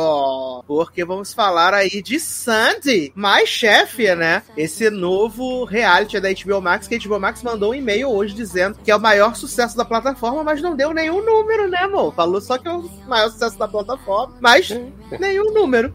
Fonte, Eles a gente fizeram- mesmo disse. Fonte HBO Max, né, menino? Ponte, Noeli. Fonte chororó, né, menino? Menina, versão nacional aí de Selena Plus Chef, né? Que tá aí nessa quarta temporada, indo agora pra quarta temporada. Ah, veio ao Brasil, mesma fórmula, né? Sandy vai aprender a cozinhar com chefes renomados, né? Paola Carosella, não sei quem, em seis belíssimos episódios, sempre acompanhado de sua família e de um convidado, né? E assim, menino, a Sandy é o show da falta do carisma, né, velho? Ela é Água de chuchu, né? Que chama. sem carisma, cara. Eu, eu assim, foi, um- foi difícil terminar o primeiro episódio, assim. Foi muito difícil. Porque ela é muito ruim. Ela é muito ruim, ela é muito sem carisma. E, assim, eles tratam essa mulher, essa mulher tem 73 anos. E o Chororó a Noeli tratam ela como se ela tivesse 5. É, é, é desesperador. é desesperador, essa é a verdade. É muito desesperador, né? E, sei lá, eu acho que a falta de carisma dela faz o programa não ser interessante. assim. Eu não quis nem ver o segundo, porque eu achei que um tava de bom tamanho, né? Mas. Menina, eu já vi cinco. Garoto! Olha aí, o maior fã de Sandy. Ah, o maior Sandier, né? Não pode nem mais assim, criticar, não pode nem mais criticar Leandro de estar assistindo série da época. Ah, mas eu tô vendo uma da HBO Max que tem 20 minutos, não tô vendo a época que tem 78. Fala. Mas, menina, assim, eu acho que não acho que ela não tenha carisma. Eu acho que o problema é que ela é um pouco sem graça. E aí ela tenta fazer umas piadinhas e faz um e aí fica ah, bacana, ninguém riu. Mas eu acho que o problema é que tem muita interferência. O Chororó adora. Ai, meu, pega essa faca. Piada, a mulher tem 40 anos, ela não tem 15. Bagulho ch- Velho chá da porra. Uhum. Aí fica no ele lá só de objeto cênico, só pra ser bonita, né? Porque no ele é lindíssima, como sempre. E, e o, o próximo, o convidado da vez que tá lá, né? Que foi a avó no, terceiro. O primeiro nem lembro. A avó nem ficou o programa inteiro, né, viado? Cansou. É, falou. é, Ah, vou, exato. vou embora, beijo. A avó ficou metade falando, ai, cansei dessa merda. E foi embora.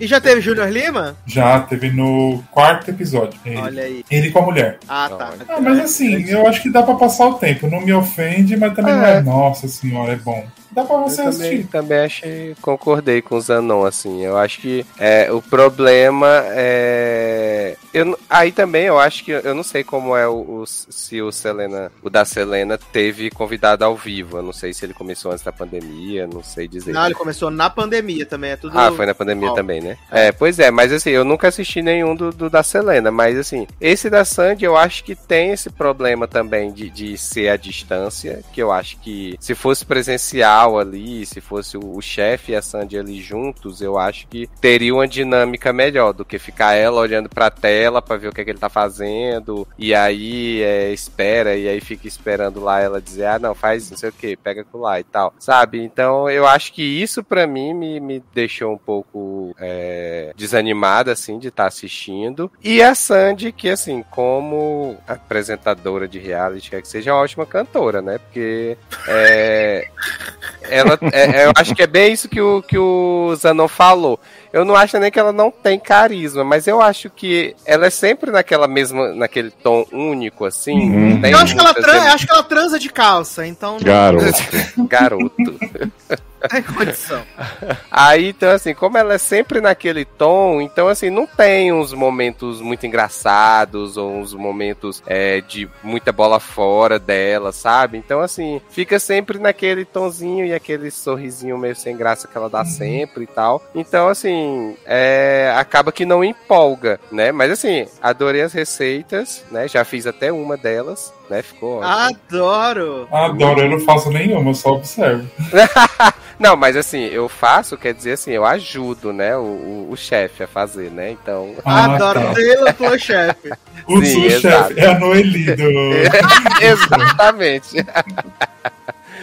Mas assim, eu, eu gostei das receitas, gostei dos chefes que foram, né? Pelo menos os três primeiros, eu não vi ainda os outros. Mas os três primeiros eu gostei. É, achei legal é, tanto os chefes em si e tal, que eu só conhecia a Paola, né? Os outros não conheço. E, e as receitas eu gostei não também. importa, né, amores? Mas, gente, deixa os outros. A, a do terceiro é podiam ter- maravilhosa. Eu acho que eles podiam ter pego uma cantora que eles queriam pegar uma. fazer tipo uma Selena, uma coisa mais. uma pessoa mais. sei lá, mais. Podia ser Vanessa, né, gente? Que ela perdeu o dente na, na cozinha.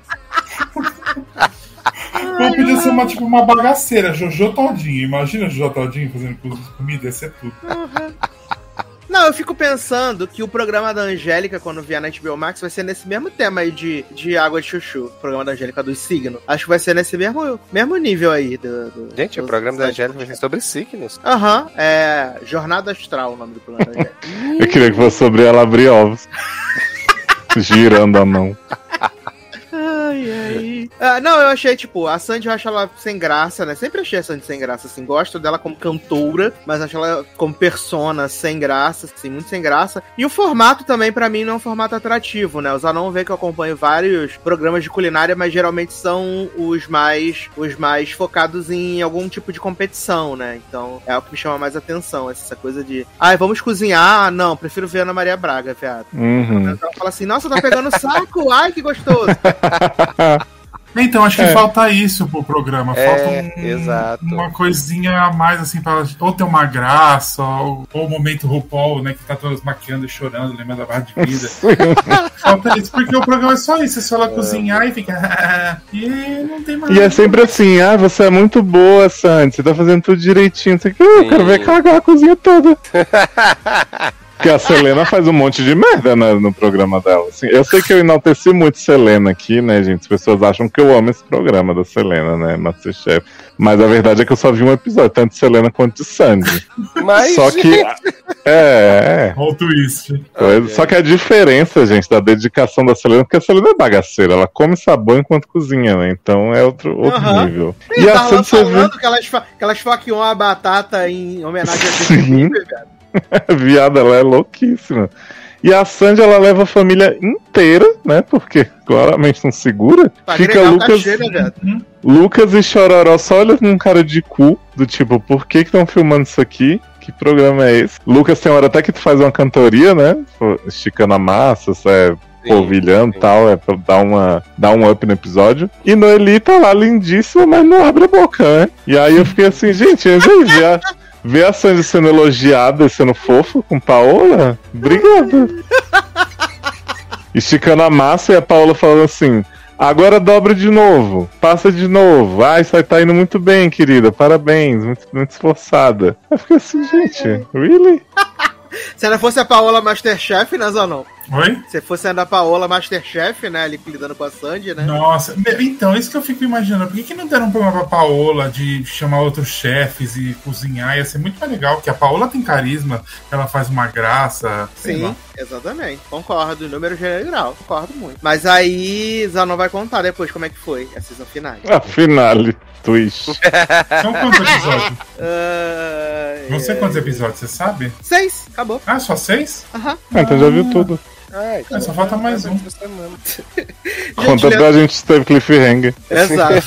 Le- Leandro compartilhou que é uma matéria maravilhosa, né? Ex- Extravessos, Rodriguinho diz que odiava comparações com Backstreet Boys. Gente, Porra. da onde ele acordou de um sonho e tá achando isso.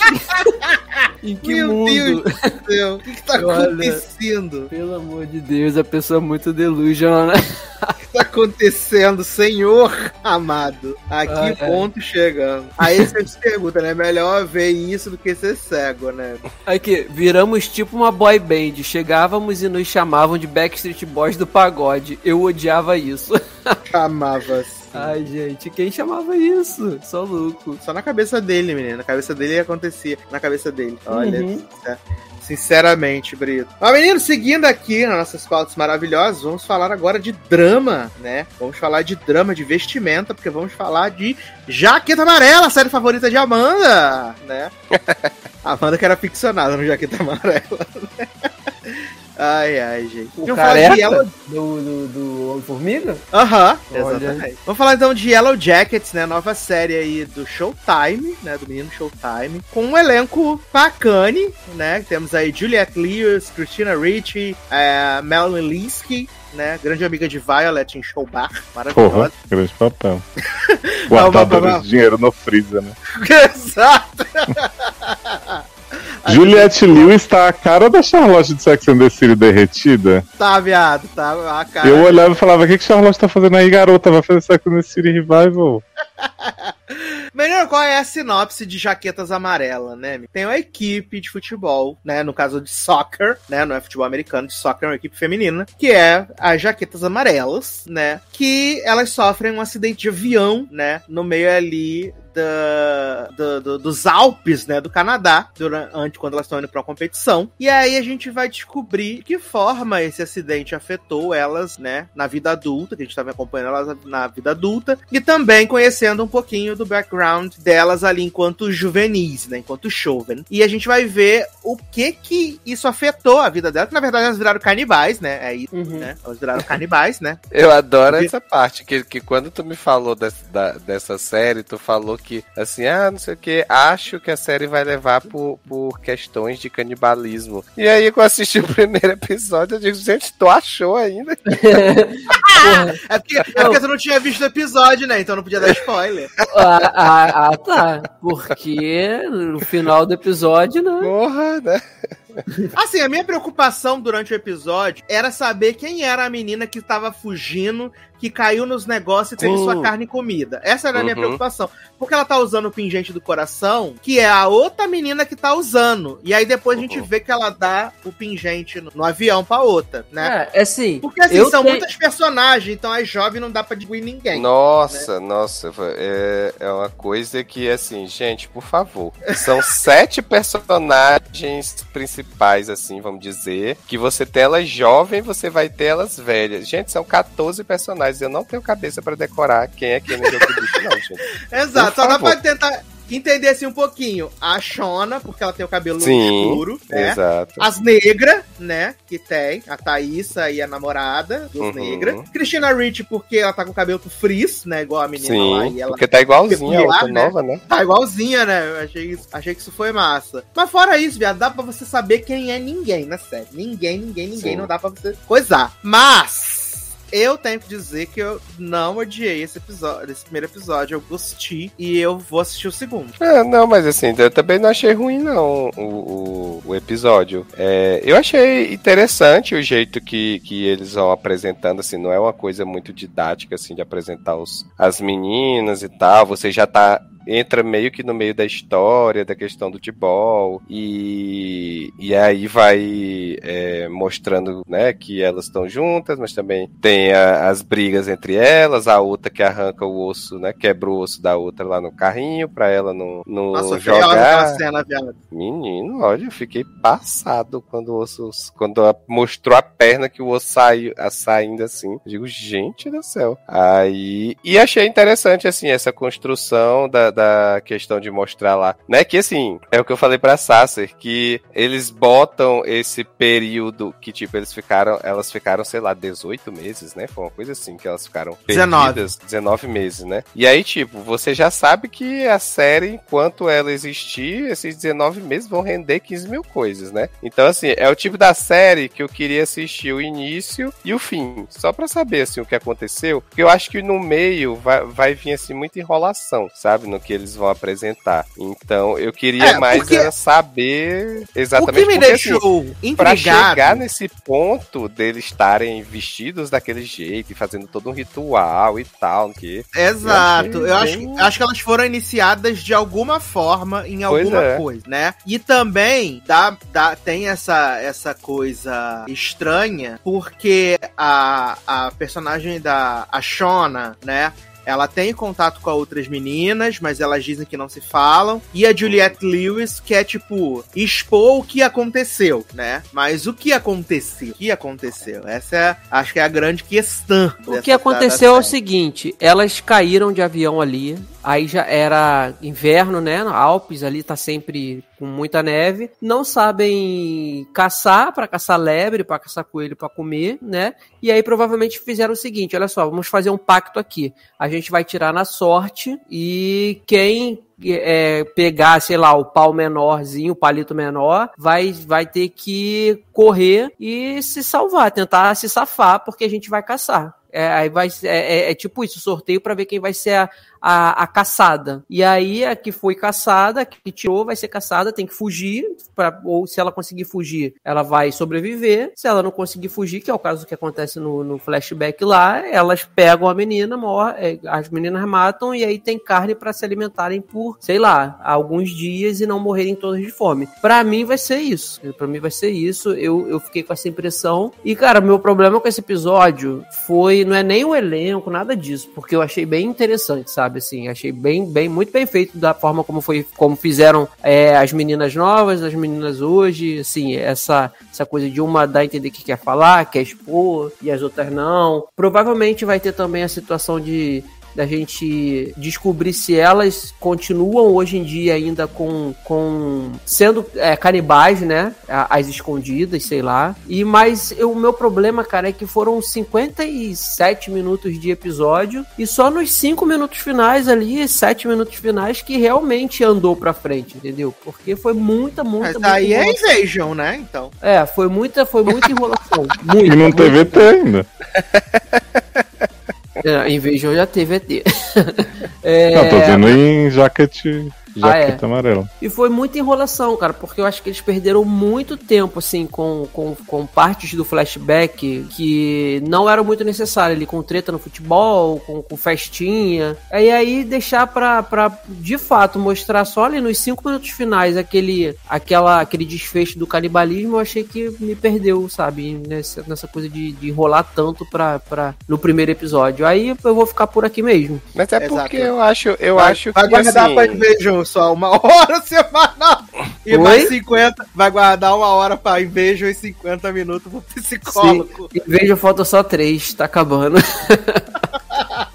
três ou dois. Mas é né? porque eu, eu acho que eles tinham que, que gastar, um, pelo menos nesse primeiro episódio, eles tinham que gastar. Porque ou era isso, ou, ele, ou a série vai viver no, no- Assim, teria que diluir isso nos flashbacks que vai mostrar durante a temporada, né? Assim. Mas eu, eu acho que, que, que em algum episódio eles tinham que gastar tempo ambientando, fazendo a gente conhecer elas novas, né? Assim, Colocar as peças antes... no tabuleiro, né? É, exato, o famoso peças no tabuleiro. É de tipo, o que é que aconteceu antes do voo, né? Pra gente ter uma ideia, né, do, de qual era o contexto, né? Não sei se isso vai servir pra muita coisa no, no pós, né? Mas acho que eles tinham que apresentar de alguma maneira. O Taylor cortou aqui pra mim o áudio, ficou alguns segundos mudos. Acho que é a minha conexão. Mas assim, eu até concordo com você da questão de que tem que tinha que mostrar mesmo no primeiro episódio. Só que eu acho que se fosse 42 minutos também dava pra fazer do mesmo jeito, entendeu? Sem precisar se arrastar por Não, a mais gente quase também 20. acha. Mas Showtime, né, viado? Showtime É. sempre foi. Né, sempre menino? fez coisa de uma hora, né? Vai ser agora que eles vão mudar. né? Falar nisso, ó, os episódios de Roda do Tempo, o primeiro tem 54, os dois, dois tem 57. Garoto. Ai. Olha aí. Já tá Mas vão ser, disponível, vão né? ser só seis, né? Essa primeira temporada? São só seis? Achei que eram oito. Mas quanto É. menos, quanto menos menor, melhor. Pra mim que eram só Já tá seis, é. disponível, É. né? Porque a Se Amazon faz fosse, o- se fosse 10 de 40, eu preferia do que 6 de 60. Também. Se fosse 10 de 11 minutos, melhor ainda, né? Porra! Seria sucesso demais. Mas eu concordo com o Leandro, assim. Primeiro, eu acho que a série se vendeu muito mal. Porque eu falei pro Sassi, o promo que eu vi era The Wilds com véia. Era elas véia, aí cortava pra elas na floresta, o mistério e o que que aconteceu e não sei o que. E o hint do canibalismo. Eu falei assim, porra, se o promo já é isso aí, a gente vai chegar com um avião caindo Coca-Cola, não sei o que, né? Aquelas coisas de The Wilds. Aí foi essa série Team, né? Praticamente, o piloto. Porque série Team ruim, que não acontece nada. Ai, somos estrelas de futebol. Ah, a mina quebrou a perna, ah, não sei o quê. E a hora que a mina quebra a perna, que o osso sai pra fora, a outra já faz. Né? Lily Rabe sedento. Então já fiquei assim meio preocupado.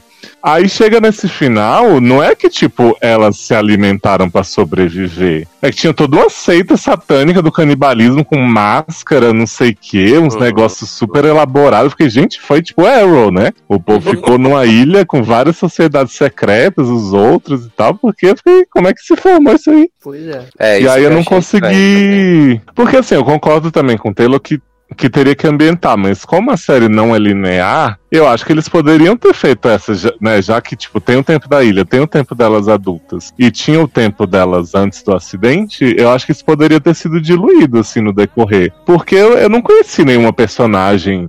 Não dá Ah, meu Deus, ninguém. conheço toda a psique dela, não sei o que nesse mas, tempo. Mas se tu for assistir um episódio com três timeline e 14 personagens, viado, eu não tenho, não tenho condição de acompanhar a série, gente. Ah, se fosse 30 minutos, que? Eu, eu, eu falando pro Sassi, eu disse, Sassi, eu passei o episódio todo vendo a pessoa dizendo, essa daqui é fulana. Não, essa daqui é fulana nova, tá? Aquela Ah, mas Eu o assisti- problema é que eu todas elas são iguais, com- jovens. Com, com o IMDB aberto. Falei com o Taylor que assistiu o episódio com o IMDB Não, eu aberto. também tive essa impressão de, tipo, eu, eu, me, eu senti dificuldade e- quando falava Shauna. Calma aí, quem é a Sim. Shauna mesmo? Porque fica muito parecido, cara. Tem umas ali que você confunde mesmo. Não, né, elas quem- são idênticas novas, gente. São É. iguaizinhas. Exatamente. E o, o plot de Christina Ricci, assassina de, de paciente velho também, foi uma coisa assim que eu fiquei. o que que tá acontecendo? Eu amei, eu amei ela dando os esbrega na velha. A velha fazendo pirraça, ela, sua velha filha da. Porra, a véia jogando velho. as comidas no chão, ela não mexe comigo! Hoje não tem morfina. Eu faria o Uhum. mesmo, claramente. Garoto. Aham. eu, eu sei que você vai vir, aí depois você conta se o que eu vou ver. falei aqui, do que eu acho que é, é o que aconteceu, por favor. Senhor. Mas isso deve ser revelado só na quarta temporada. Porra! Boa sorte, amigo. Ah, eu vou ver, né, menino? É fato. Vou assistir tudo. Menino, fazer uma confissão paleosa, né? Assistir o episódio 2 de Dexter. Mas qual era a dúvida? A que ponto, a que ponto chegamos, né? Eu falei que você ia contar a finale pra gente. Viado, tu tá perdendo a Débora, a melhor fantasma de todas, viado. O tempo inteiro gritando. Camarada, dando, né? tapa na, dando tapa na cara do Dexter. É desesperador. A mesma surpresa que tu teve quando falaram que eu ia assistir a série da Apple todinha do, do Shrink, né? Ah, viado, a grande questão é que eu não assisti nenhum episódio de Dexter e eu tô assistindo o Revival, cara. Ah, Isso você aí. tá vendo a parte boa, né? Ah, é? Porque não, não reescreveram? Porque não ficaram satisfeitos? Olha aí. Pois é, agora querem cagar mais, né? Fazer uma lamaçal de merda. e passar na cara depois. Olha, Brasil. Ai, ai, menino. Mas, deixando a nossa jaqueta amarela de lado, né? Vamos falar agora de Dorgas, né? Vamos falar de Dorgas aí. Que vamos falar de Dopsic, né? É a nova minissérie do Hulu. Né, que chegou aí ao Brasil pelo Star Plus. Essa semana, inclusive, foi o ao ar a finale, né? Lá nos Estados Unidos. E aqui no Brasil tem três episódios ah, só de Dopsic. Ah, é a série que vai focar, basicamente, ali na crise dos opioides, né? Nos anos 2000, no final dos anos 90 e nos anos 2000, a crise de opioides que tomou ali os Estados Unidos. E como a indústria farmacêutica foi a responsável por essa crise, né? Dos opioides. É... O elenco é bem legal, né? Tem o Peter Skarsgård, tem o Michael Keaton, tem a meninazinha lá daquela série do Unbelievable, né? Catherine Dever, né? É, e tem a Rosário Dawson, né? Grande enfermeira noturna. Ah, quem mais tem? Tem o menino do. O pai do Hélio, né? De Me Chame Pelo Seu Nome também. Então é uma série que tem um, um elenco bem legal.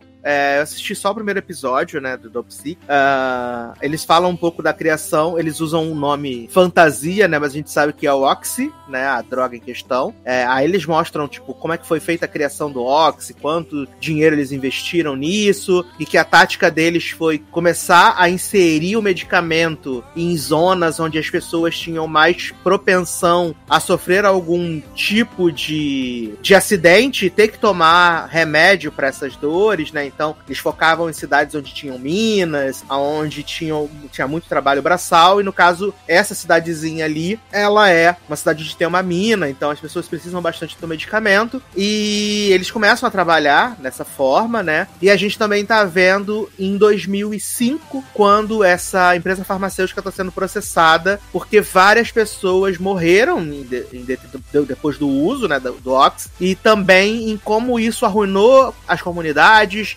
estimulou ah, assassinatos, assaltos, né? Aumentou a violência por causa desse medicamento. E eu confesso que eu achei, eu, eu a minha expectativa era de achar ah, a série chata, né? Até porque o episódio ele é bem longo, assim. Eu fiquei na expectativa de achar esse primeiro episódio bem chato. Mas eu confesso que, sei lá, acho que quando passou ali do- da barreira dos 20 minutos, dos 5 minutos, eu tava mais imerso, assim, na história. E eu acabei gostando, assim, do, do, do, do enredo, né? E, e fiquei interessado em saber de que forma isso vai acontecer, né? De que forma eles vão conseguir fazer essa investigação, de que forma eles vão conseguir provar que, que, que o Oxy é, é tão danoso, né? Porque eles, inclusive, conseguiram uma licença do FDA, né? Dizendo que, apesar dela ser um opioide, ela só viciava 1% das pessoas que utilizavam, sendo que não é verdade. Então eu fiquei bem surpreso. Fiquei bem surpreso mesmo, até porque eu não esperava nada da série. É, eu não tinha visto também nenhum trailer, não tinha visto nada. Eu só li a sinopse e fui assistir o episódio. E fiquei satisfeito. Fiquei satisfeito, acredito que só eu assisti, né? Essa. O Dopsic, né? Mas essa. É, eu vi a sinopse e falei assim, é industry dos remédios, né? Porque Indústria dos remédios.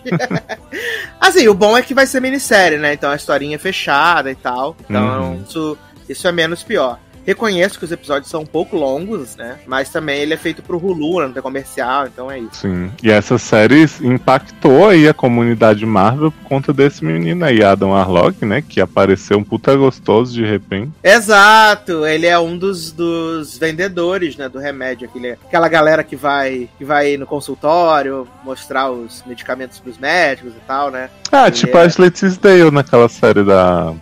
Como era o nome? Carol Can Wait. Carol. Amo, Carol jamais Second esqueci, Referência, gente. Lenda.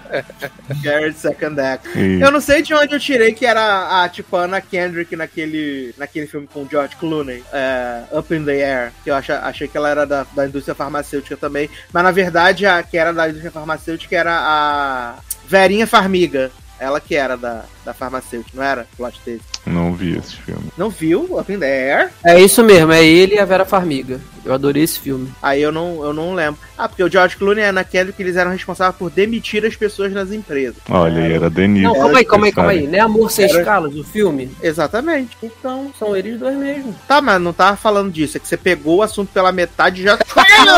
Cara, Caralho. eu, eu sei, você tá falando que ela era da indústria farmacêutica, né?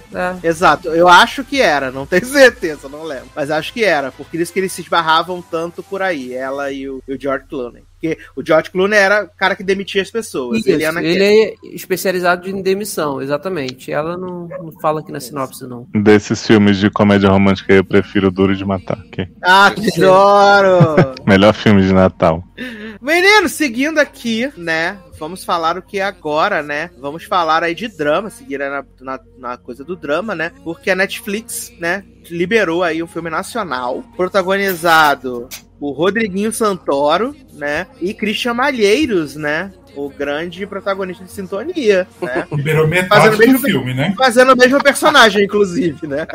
Ah, Sete Prisioneiros, né, menino? Sete Prisioneiros aí que foi elogiadíssimo, né, em vários festivais e tal. E que é um grande conto sobre a escravidão nos dias de hoje, né? E sobre a falta de esperança também. É, acho que a escravidão acaba levando a falta de esperança das pessoas. É porque. Não, o, o filme não tem esperança nenhuma, né? Nem Não, tem esperança pra ele, que ele, né, ele deixou os amigos lá e ele, Ele é foi viver a promovido, vida. né? É, ele foi promovido e os outros... Assim, ele foi esperto, né? Porque ele foi se provando no trabalho. Mas antes de falar, né? É, é um retrato aí, ah, sobre a, a escravidão nos dias atuais, né? É, a gente tem seu Luke, né? Personagem de Rodrigo Santoro, que comanda um ferro velho e que traz meninos do interior para trabalhar no ferro velho com a promessa, né? De que eles vão chegar em São Paulo, que eles vão ter casa, vão ter moradia, vão ter um bom salário, vão poder ajudar as famílias e, né? Ter uma vida melhor. Só que quando eles chegam lá, é claramente aquele tipo de, de, de trabalho igual a galera que cai em- no bagulho de prostituição na Europa, né? Chega Sim. lá, fica sem passaporte, fica sem documento. Scarrow, né? Igualzinho as meninas de lá. Salve Jorge, grande ícone também aí da, da prostituição, salve Jorge, né? E é o que acontece com esses meninos, né? Eles são levados ali pra esse ferro velho e eles acham que vai dar tudo certo, mas na verdade eles já chegam devendo, né? Devendo adiantamento, devendo transporte, devendo a maravilhosa hospedagem, 3 maravilhosa- mil reais de hospedagem, de viado. hospedagem. Uhum. devendo a maravilhosa comida, né, preparada por Masterchef, né? E a, a história vai, vai mostrando essa, essa realidade, né, que é um tanto quanto brutal. Ao mesmo tempo em que a gente vai vendo que o personagem do, do Christian Malheiros, né? O Mateus. Engraçado que todos os meninos que foram levados como escravos têm nome de personagens bíblicos, né? Isaías, sei que, Mateus, Paulo, José, Cristo, Isaac, né? E o, o Mateus, ele, ele tem essa ideia de que ele vai conseguir ajudar os amigos, né? Negociar com seu Luca a solta a libertação dele dos amigos, mas na verdade o jogo vira, né? Porque ele, ele se propõe a fazer mais entregas, a trabalhar, ele vai tendo cada vez mais responsabilidade, e com isso ele cai nas graças, né? Do seu Luca. E aí a gente vai vendo que, tipo, não é só isso, né? Eles trazem. é, mulheres e homens de outros países para também ser escravo e Aham. compram, vendem, como se fosse realmente uma mercadoria, só que nos dias de hoje, né, viado? Isso é muito bizarro. Cara, seu Luca tá, tá asqueroso, Rodrigo Santoro, né? Asqueroso. Não, e a voz dele, o jeito que ele fala. Sim, tudo, tudo, tudo. Esse, esse homem tá perfeito nesse filme, de verdade. Se entregou legal ao personagem. Olha, pra, eu fiquei muito sem esperança o filme todo, cara. E assim, eu achava que ia ter um momento de virada, sabe? Eles conseguirem de alguma forma sair daquilo ali, ou o próprio menino, né, é, realmente ajudar, enfim, com a posição que ele tava. E co- conforme eu olhava o, o tempo passando, eu falei, gente, falta 20 minutos pra acabar e esse troço não aconteceu até agora e não vai acontecer mesmo, né? Então, assim, é um filme, ele é muito pesado, cara. Ele é muito pesado, porque Cara, ai, sei lá, cara. é Assim, você sabe que é uma coisa que realmente acontece, a gente e às vezes acontece embaixo do nosso nariz, porque aquele ferro velho, cara, era assim, o que tinha de prédio ali da cidade de São Paulo ao redor de vizinhança entre aspas normal, né, com casas normais e Não, sabe, meu, um- cara, e aquela cena lá que o gordo fala pra eles: ah, vocês querem gritar? Sim, Grita aí. exato. Então, é por isso que eu tô falando, assim, é, é embaixo de vários prédios, sabe? Assim, que tem um no entorno. Ah, quando ele sai ali pra ir no bar comprar, você vê várias casas É, não, bonitinhas e- e na fora- rua. E fora Sabe? tudo E- também muito, muito esquematizado, né? Eles tinham os esquemas com a polícia, a tia do bar também sabia. Uhum. Então era todo um, um aparato, né? E morreu. Uai, É. tá, eu tá esperando o Leandro falar aqui. Eu também. Caiu, Leandro? Ele disse que ficou mudo lá. É só tu Alô? tirar do mudo. Pronto, voltou. Não, porque picotou, não escutei nada que você falou. Eu, eu só. Eu só a, última, a última coisa que eu falei foi assim, dos prédios e tal, que era ali embaixo. E aí depois tu Não, eu começou tinha a falar e. que ele, falei que eles tinham um aparato, só isso. Tá. Pra poder cortar. Então, exatamente isso. Ali é uma, é uma vizinhança que você aparentemente é normal. Quando ele sai ali do, da- do coisa ir comprar cigarro, você vê as casas bonitinhas e tal. E tipo, as pessoas não fazem a mínima ideia de que ali dentro é um. Existe um tráfico de pessoas, sabe? Assim, existe é, serviço de escravidão. E aí isso dá uma agonia muito grande, cara. Muito grande. Que é, pode acontecer. a- Aqui na minha rua mesmo tem um. Na esquina, abriram do nada. Um, era um terreno de uma pessoa que vendeu. E abriram do nada um ferro velho que é exata. A, a, a, a, a, entrada, não. O muro e o portão é exatamente igual desse filme, sabe? E só Deus sabe o que passa ali dentro tal. Então pode estar acontecendo embaixo do nosso nariz e a gente não sabe, cara. Não, não faz a mínima ideia, né? Não e, só pode, e- como está acontecendo. é, e assim, e, não, e, não, e nem adianta a gente querer poder fazer alguma coisa, porque o filme retrata ali, cara, uma parada muito séria. Quem se meter nessa parada aí vai morrer, sabe? Se eles Uhum. matam o seu Luca, vão matar a família deles lá no interior, porque eles têm cara lá pra assustar a família quando, quando alguém daqui faz algum funcionário, entre aspas, faz besteira, sabe? Como é o caso do melhor amigo dele, que dá um susto na mãe. Então, cara, as, mãos ficam atadas, até porque você vê no filme que tá, tá envolvido político, tá envolvido polícia, tá envolvido todo mundo, cara. O, o cara, eu acho que ele cai na real, o personagem do Malheiros, quando ele vai no bar e a mulher oferece uma cerveja pra ele e fala assim: é, diz pro seu Luca que ele, que ele pode contar com a gente o que precisar sem nem pestanejar, sabe? Aí ele fica aquele uns segundos assim, tipo, eu acho que ele pensa, cara, não tem jeito. Ou eu jogo o jogo deles, ou eu vou fazer uma besteira de matar ou fugir e vão matar minha família inteira. Então, é muito assim, por isso que eu falo que é um filme sem esperança total, cara, total. Você começa a assistir o filme na merda e termina na merda maior ainda, porque o filme é sobre isso. É Uhum. muito louco. E, e- e eu acho é, um, uma- um ponto forte do filme, eu acho que é essa questão de mostrar como o- os meninos se comportam lá dentro, né? Assim, Sim. de mostrar os dois lados, que era uma coisa assim que me deixava muito que é assim, você via o personagem do Matheus e você via aquele outro que era mais assim agitado, que queria Que queria dar fugir de facada no outro, né? Matar. Exato, tal. Sim. E que assim, você entende os dois lados ali, né? Porque Uhum. ao mesmo tempo que você entende o Matheus na questão de que, tipo, ah, a gente tem que ser esperto pra ver se a gente consegue alguma maneira de fugir daqui, né? Mas ao mesmo tempo você entende o outro de que, porra, a gente vai morrer de qualquer jeito. Então, assim, vamos logo chutar o pau da barraca.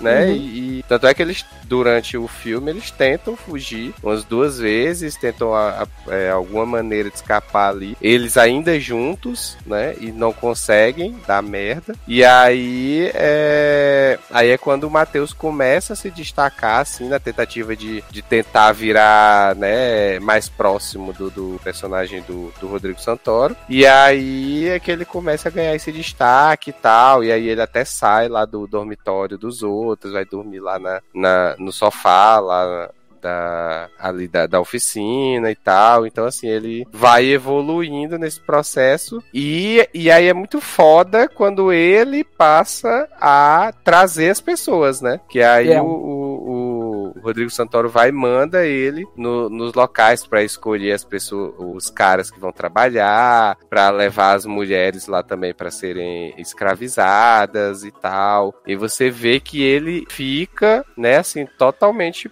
perdido nessa história de que ele é que Uhum. vai ter que fazer isso agora, né?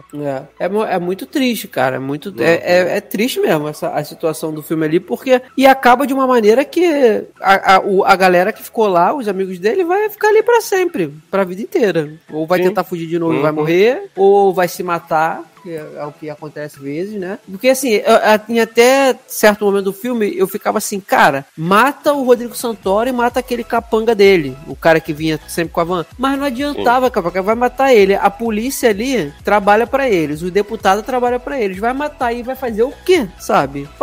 Não tem jeito, cara. né? É uma situação assim, o poder público cagueando, sabe? Assim, Tanto que tem a cena lá que da fiscalização e ele prefere mentir dizendo que o dormitório eles não ligam pra, pra maneira que é porque preferem, né, é, que se gaste dinheiro com outra coisa, com comida e tal. E, eh, sabe, até também se ele tenta falar alguma coisa, o, o seu Luca dá um tiro nele e dá um tiro até nos dois fiscais também e arruma um jeito Exato. de. Então é, um- é uma. É uma. É um beco sem saída, cara. É um filme que realmente ele não. Você vê a luz no fim do túnel nunca. É só a escuridão o tempo inteiro, cara. É muito. É Uhum. muito pesado, muito pesado. E isso tudo em uma hora e meia, cara, sabe? Imagina se é um filme que resolve botar mais algum plot, mais algumas coisas assim pra, sei lá, ficar de duas horas. Caraca, cara. É. Deveria, né? Porque o filme acaba na metade, né? Porque acabou esse filme. E aí, filho? Acabou, não vai ter uma esperança, um negócio, né? Cara, Tipo, mas eu acho que é isso mesmo, Não,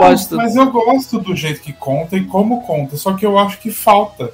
Eu, eu acho o filme muito bom, acho ele bem feito, tem o texto legal, os atores estão ótimos. Só que eu acho que falta. Falta alguma coisa ali. Tipo, ele termina e parece que eu tô assistindo na metade dele, porque o filme é bom, ele passa Uhum. muito rápido. Só Não, que ele eu- chega e acaba. Eu tive essa sensação quando eu terminei de ver, sabe? Mas depois pensando, conversando aqui com vocês agora, eu acho que a ideia é essa mesmo, de mostrar que não tem saída. Tipo, Não, mas podia ter uma coisa a mais, não sei, alguma outra coisa. Eu acho que faltou. Faltou alguma coisa. Não sei falar o que quer ser um, um final melhor, ou ele indo, ou ele virando o chefe lá do. lá da onde ele tá, ficou lá no ferro velho, sei lá. Mas eu acho que faltou alguma coisa, assim. Ele não perde o mérito do filme por ser muito bom, mas ele ainda falta alguma coisa que poderia ter ali. Ele podia ter uns 20 minutinhos a mais, eu acho que dava pra fechar tudo melhor. é. o- É, eu, o- eu até zoei também nessa questão do final, né? Assim, de não ter um final assim. Mas eu, é, brincadeiras à parte, eu acho que, que é, eu interpretei dessa mesma questão que o Leandro falou, né? De que assim, é pra cortar ali pra dizer que não tem esperança. É pra dizer que é, vai ser daquele jeito e não tem Uhum. como mudar, sabe? E eu acho que talvez parte do meu sentimento de que queria ter algo a mais no final era de que tivesse alguma esperança pra eles, né? Porque você tá lá Uhum. torcendo por eles o tempo todo, né? É, mas realmente não tem, né? Uma situação um beco sem saída e tal, tem pra onde ir. É como se fosse assim, se tanto se fosse uma hora e meia, 40 minutos ou duas horas, tipo, não tem jeito. É isso, não tem esperança, entendeu? Por isso É, que eu acho que assim, exatamente. agora eu entendo de boa aquele final ali. É Aquele final entre aspas, né? Mas porque eu acho que é isso. Eu- porque geralmente, cara, eu a gente costuma ver filme assim, mas sempre no final tem um ponto de virada, sabe, que dá certo pra pelo menos alguém ali. Pro menino deu certo de certa maneira? Deu, porque ele resolveu vestir a camisa lá do, de ser um deles e foi virar é, auxiliar secretário do, do Luca, no- junto lá com, com, com o deputado. Mas na verdade, na verdade ele não, não se deu bem. Ele simplesmente sempre foi refém e vai continuar sendo refém, porque Uhum. se algum momento ele resolver querer sair disso é algo que não vai, que eu acho que não tem possibilidade, a primeira coisa que vão fazer, ou vai ser matar ele, vai ser matar ele, ou se ele conseguir fugir, vai ser matar a família dele. Então, assim, nem pra ele ele se deu bem, no meu ver, sabe? Ele simplesmente tá indo pra tentar deixar a família dele viva e se manter vivo. É, é muito complicado, cara. É, eu, eu, me, eu me. De verdade, eu me surpreendi com esse filme, de verdade. As atuações são, são bem boas. O Rodrigo Santoro tá ótimo, de verdade, Uhum. sim, sabe? E olha que eu não sou muito fã do, de Rodrigo Santoro, assim, só porque o cara, ah, foi pra Hollywood, fez isso, aquilo, fez série. Não, eu nunca Lost, achei ele. né? É, fez Lost. Eu nunca achei ele um, um grande ator, mas nesse papel aí eu acho que ele tá muito bem, de verdade. Rodrigo Santoro fóbico, claramente. Não, eu, achei- eu sempre achei ele na média, mas nesse aí eu achei que ele tá demais mesmo, cara. Tá muito bem. Não, eu achei ele um bom ator. Ele fez aquele filme lá do Tradutor também, que é massa também. É bem. Eu bem não vi legal. esse filme. Acho que ele, ele, ele, ele evoluiu bastante. Sim, sim, com certeza. Sessão de terapia também tá massa também. Ele vai fazer o Will também, né, em Stranger Things. Ele já fez, na verdade, o da Furacão. Amo. Frame out. Ai, ai, menino, vamos sair da depressão, né? E vamos fazer ação agora, né, menino? Porque vamos falar aí de Red Notice, Alerta Vermelho, né? Porra, O filme mais tédio, né? caro da história da Netflix, né, menino? É a maior estreia da Netflix também aí na, na questão de filmes, né? A maior estreia aí. Tudo dá a entender que já vamos ter uma sequência anunciada em breve, né? É, o É. próprio final diz isso, né? Exato. E a reunião aí de três astros, né? Que estão em super evidência, né? Gal Gadot, Ryan Reynolds, que inclusive agora vai tirar um sabático, né? Falou que vai dar um tempo aí de fazer filmes. E Dwayne Johnson, né? O e grande estão The no Rock. automático também há anos, né, Sácia? Porque só fazem isso, mesmo Ah, personagem. não, mas o Dwayne Johnson e a Gal Gadot tem 700 projetos aí na frente aí pra fazer. O Ryan Reynolds que vai dar descansado. Deixar a Mas os esposa personagens também. Os mesmos personagens também, porque eles são péssimos Também. atores, né? Não, já, eu acho que o, o ator que é um pouquinho mais talentoso assim pra mim é o Ryan Reynolds dos Ah, sim, ele sim. Agora os outros É, dois, né, menino? É, o Dwayne Johnson, na hora que ele bota a, a roupa de floresta, ele podia estar em qualquer filme dele. Inclusive, até aquele que ele veio pro Brasil com o menino de. com o Stifler, né? Exato. Na hora que ele botou a roupa da floresta, podia estar em qualquer filme que ele fez. Dos aquele do 20 anos. macacão. Exato. E agora a sinopse de Red Notice, né, menino? É, a gente tem o agente John Hartley, né? Que ele é o cara que faz profiles no FBI, né? E ele tá aí na caça do allegedly, né, maior ladrão de obras de arte do mundo, né, que é o Nolan, do Ryan Reynolds. Só que ele perde esse título aí para o Bishop, né, que é o la que quer ser o ladrão mais bambambam do mundo. E tem o rolê dos três ovos, né, de Cleópatra, né? Um tá no Um tá com não sei bandido. aonde, um tá com bandido, o outro tá na Isso. puta que pariu, e o terceiro ninguém sabe onde tá, perdeu, desapareceu, não sei o quê. E o que que acontece? A primeira cena lá é o, a gente vê o Ryan Reynolds fazendo o ovo fake, né? E o, o, o, o The Rock, ele vai até o museu, né? Alerta a Interpol de que vão roubar o ovo e tal, não sei o quê. E aí ele meio que saca que talvez o ovo já pode ter sido roubado, né? E derrama a lata de Coca-Cola no ovo. A gente vê que realmente o ovo foi roubado. Ele e o Ryan Reynolds fazem ali a perseguição. E tudo isso com dicas do tal Bishop, né? Que quer ser o maior ladrão do mundo. Só que aí armam para o The Rock, né? E acaba que ele e o Ryan Reynolds vão ficar presos. E quem armou tudo isso foi Gal Gadot que é o Bishop, né? E ela quer, vai dar uma porcentagem desde que eles digam aonde está o terceiro ovo, né? Porque o Ryan Reynolds sabe aonde está o terceiro ovo. E esse filme, ele tinha tudo pra ser bem legal, bem, bem, bem, bem legal. Mas ele Oh. acaba sendo um amontoado de coisas genéricas, né? Ele acaba sendo um Jones, de- né? ele acaba sendo um grande amontoado de coisas genéricas. E o pior, elas são genéricas e elas não são inspiradas. É tudo muito flat, assim, é tudo muito que parece que não tem perigo nenhum, que parece que não tem nenhuma urgência, então é, é- ele, ele é esquisito, né? Eu acho que o filme ele tem uma coisa positiva, só o, o carisma dos atores, né? Porque já que dois deles não são bons atores, mas pelo menos eles seguram no carisma. Uhum. Mas eu, eu confesso que eu esperava mais. Eu acho que eu, eu- é, ele é melhor do que aquele filme dos ladrão da Netflix, né? Que é-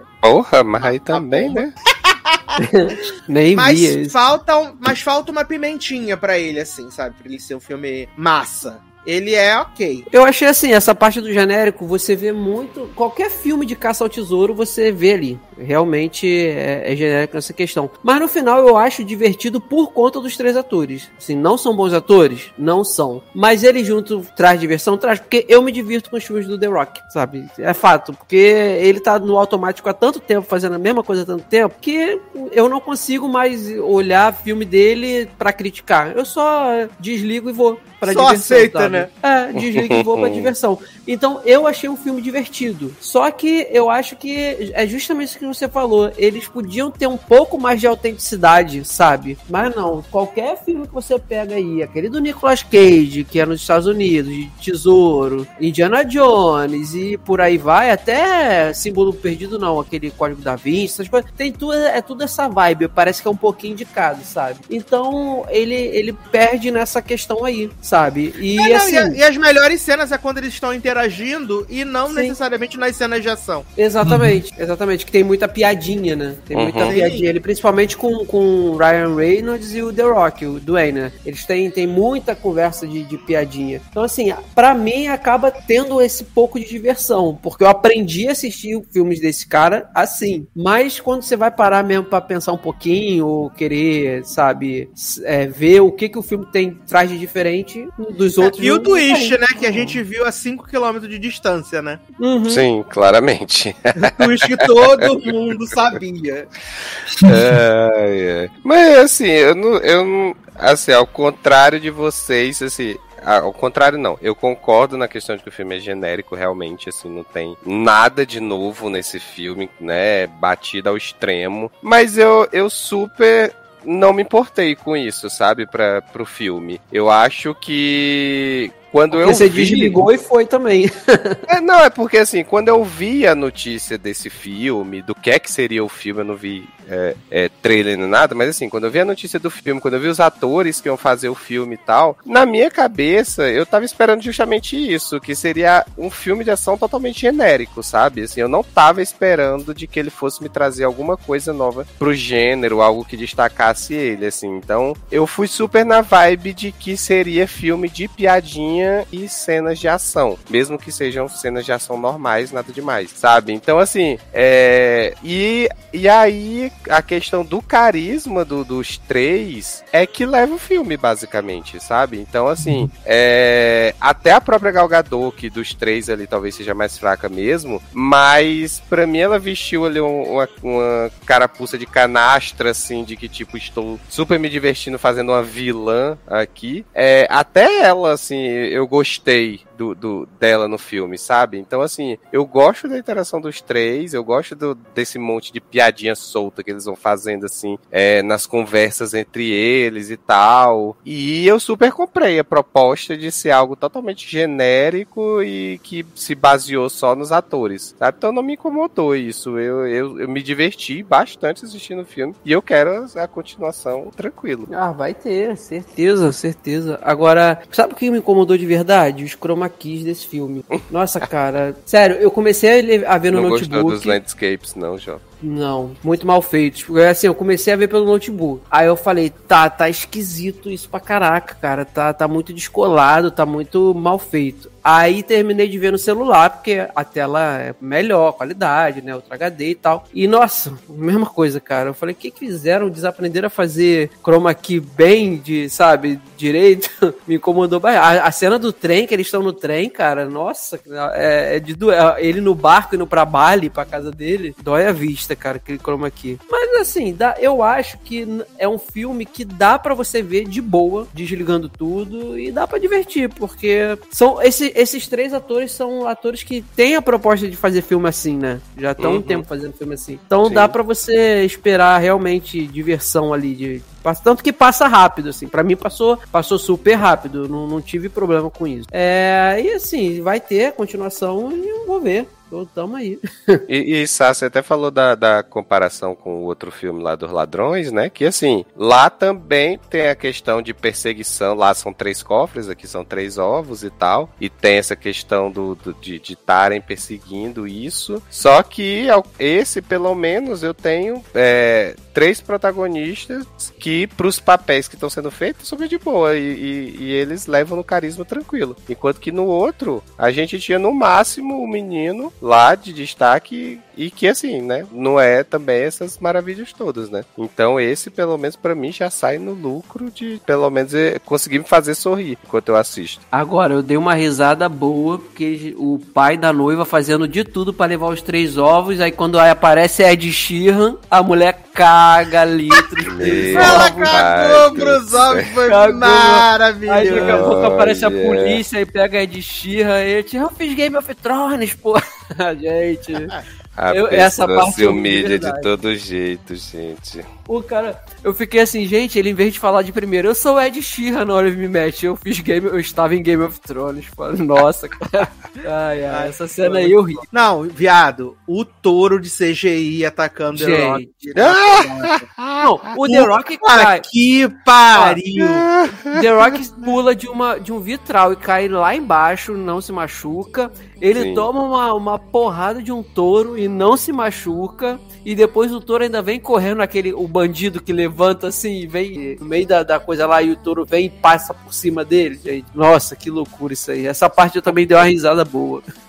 É Mas muito o sem touro, noção. o touro foi muito mal feito. Mas, mas é divertido, né? Pelo menos. Não é incrível, Sim, assim. sim. É, é, mas. Ok. É, diverte. É, Eu achei- o tempo, gente. Eu achei estranho colocar essa cena do touro, porque não acabaram com as touradas, agora não é proibido. Mas é porque era touro de, touro de mentira, né, né? Aí pode. Né?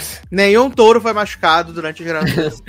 ai, ai, gente. Mas, para encerrar esse podcast de hoje, temos um momento aguardadíssimo por Leonardo Oliveira e por Leandro Chaves, porque vamos falar aí do Sirius, em nome de Jesus, finale de Eu Sei o que vocês fizeram no verão, né? Como o Leoz mandou guardar para hoje aí os dois episódios finais, né, menino? Os 7 e os 8, temos muitas coisas para dizer, ou não, né, sobre a maior chacota da temporada, que é essa série, Olha, né? gente, que Eu avisei, vergonha. eu avisei que era horrível. Vocês falaram, não, gente, é tranquila, é de boa. É, Não, eu- é horrível e muito Eu estou envergonhado com a revelação do assassino. Eu estou envergonhado. Não, viado, pra mim, a chacota de ser a Demi Lovato, a assassina, junto com segurança, por favor, Sim, né? Ela ela falando que o segurança. Junto com a mãe.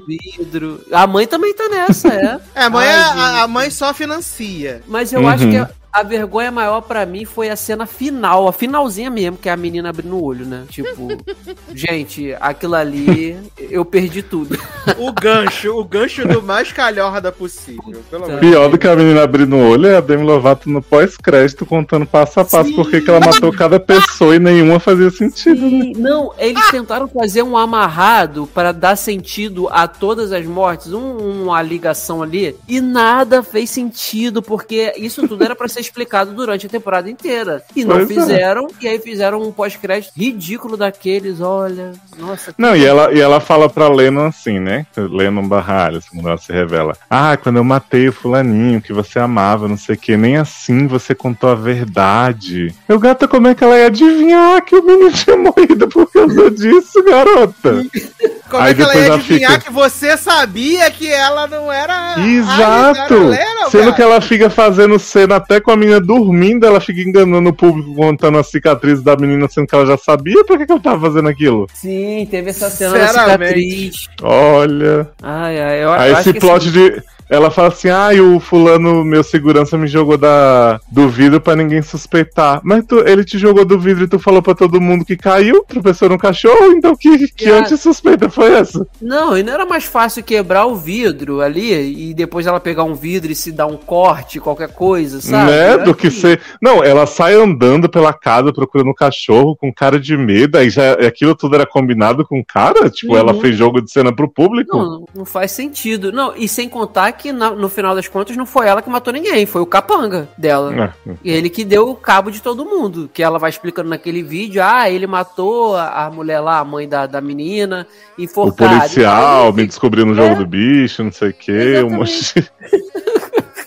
No final a, assass- a assassina que é, só mandou alguém matar por ela pra ela ganhar os créditos, né? Pois Que é, é, é tudo. E fora, fora isso, há os vários M-tape do, do, do menino Dylan, né? Nossa, Ele tá fazendo nível- orgulho pra papai e mamãe que botaram ele no- na série. Pois é, ele tá num nível chacota absurdo total Viado, dele. é, é uma ele- vergonha tão grande a cena dele com a, com a delegada. Ela- é, é uma vergonha tão grande, tão grande, toda essa sequência. Viado, É. pra mim a cena que eu perdi tudo, assim, icônica, é ele gritando pro, pro, pro Keanu, pra delegada, pra todo mundo assim: A Demi botou minha porra no corpo, não sei o que, pra ter o meu DNA. Aí fiquei assim, garoto, parece doido. Ai, Não, e eu amei que Jessica Lange apareceu, né, pra fazer uma participação de 3 segundos e morreu, né? E morreu. Viado, Jessica Lange chega com um, um topete maravilhoso dos anos 60. Fala assim: vi cumprir a profecia, me dá a Bíblia, não sei o que. Cena seguinte, dead. Eu fiquei, ué, Vem cá, e que profecia foi essa? é a profecia da próxima vida, que agora a gente vai ver Riley, né? Recém-acordado. Pelo amor de Deus. É, é o tema da próxima temporada. Não, a, a, Riley já, já tava seis meses morta, cheia de, de, de mel, besuntada. Uhum. Me abre aquele olho. Mas a gente vê que a Riley é resistente porque ela passou um episódio inteiro Aham. vagando por aí até morrer na porta de casa, né? Sem um braço. Caraca, bicho, é uma sucessão de absurdos. E vai ter continuação essa porcaria, eu tenho certeza Não absoluta. vai, não vai, não vai. Sai Vai, pra lá, cara. bate na madeira, não vai. Vai, vai ter. Vai ter, claro que vai. Claro, Não é, vai, gente. que vai. Panic foi cancelada. Ó, entra depois no banco de séries E Panic E era melhor, o ni- viado. Panic era e melhor. veja o que nível dos comentários. Panic era uma obra-prima perto disso aí. Panic era A galera muito melhor, viado. Mas ah, o problema é que as pessoas que, que geralmente perdem tempo comentando no banco de série são pessoas que têm probleminha. Elas não são pessoas que batem bem das ideias. Não são. Cara, que loucura. É, eu sei que tô- o povo tá muito feliz porque os, os GLS venceram nesse final, né? Porra! Eu ia falar isso agora. Se fosse Teve... pra vencer assim, eu preferia perder. Aham. Viado, na cena que a xerifa chega e pergunta pra, pra Lennon quem foi, né? Se foi Demi ou se foi menino ruim. Quando ela fala que foi menino ruim o assassino, eu penso assim, porra, Lennon vai fazer um mind game foda aí pra dar uma cacetada na cabeça de Demi, porque afinal matou a mãe dela, não sei o quê. De repente vem um textão da Lennon falando, ah, vocês devem achar que eu sou uma pessoa horrível, que eu faço isso, que eu faço aquilo, não sei o quê. E as duas estão juntas no penhasco, namorando. Não, Eu fiquei, as duas estão juntas, mas sob ameaças. A Lennon, né? Porque. É um relacionamento menina, super saudável, né? É, a menina ameaça ela na ambulância, lá tentando enrolar o negócio do, do remédio lá. o bigode que... É, e aí depois fica ameaçando ela o tempo inteiro no hospital e acaba lá no, no penhasco ela continua ameaçando. Tipo, muito E sempre fora assim, de GLS. Ninguém né? nunca me amou como você. Nunca amei ninguém como É, não, você. eu queria entender que vitória foi, porque, né, isso é claramente um relacionamento que a outra tá ali só com medo de perder a vida. Uhum. E aí o menino, só com testemunho de Lennon, foi preso, segurança máxima, né? É, solitária. Eu fiquei assim, ué. E, e converteu, né? Que deu um tilt Não. na cabeça dele que ele começou, ele virou o Lex Luthor, né? Ficou só. O Sim. Tá chegando. Não, e Só chutando a balinha. E vamos, e vamos, vamos, vamos além. A continuação vai ser eu ainda sei. Aí vai ser ou esse menino que vai ser boladão e vai sair de lá e vai matar os outros, ou vai ser a, a besuntada, né? Se, se não for um dos dois, aí a terceira temporada que vai ser Eu Continuo Sabendo, aí vão dividir. Cada um vai ser numa temporada. Provavelmente, se for renovado, vai ser isso aí. Mas sabe qual é o problema básico, assim, fora tudo, né? Dessa premissa dessa fora série? É que o Eu Sei que vocês fizeram no verão passado, o mínimo era ser alguém de fora que, que se incomodou com o plano dos adolescentes, né? Assim. Não tem como ser a pessoa que sugeriu Sim. o que eles fizeram e depois ficou putinha porque descobriu pelas redes sociais e hashtags que a gêmea que ela achava que era a amiga não era. Exato. É, porque Exato. sempre, no filme sempre foi alguém que, que viu escondido, não foi isso? De fora do grupo. Não, foi Não o sei- próprio, o próprio Foi o assassino. próprio morto, é.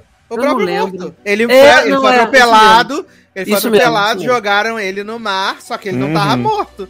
Aí ele voltou pra, pra Isso, punir a isso. galera, Hum. entendeu? É. Agora aqui não. Aqui é muito engraçado, porque Demi Lovato fala assim: eu sabia desde o primeiro momento que não era. Que não era Exato, mas fiquei procurando nada, pista viado. a temporada É. inteira. É, sabia que era nada. Deixa de ser ridícula. Vai contar a história pra boi dormir, ridícula. Não, e tipo, falou- se, ela, se ela quisesse deixar claro pra Alison que as pessoas estavam morrendo por conta dela fingir ser irmã, ela não mandava eu sei o que você fez no ano passado, ela mandava assim, eu sei quem você é, piranha. Uhum. Não. Exatamente. Ó, quando ela fala exatamente. que sabia desde o início, na verdade ela diz que descobriu pelo tipo de postagem das hashtags que ela usava no Instagram. Sim, ela fala assim, você usou seus ângulos todos errados e hashtags diferentes. Você foi uau, hein? Caralho, viado.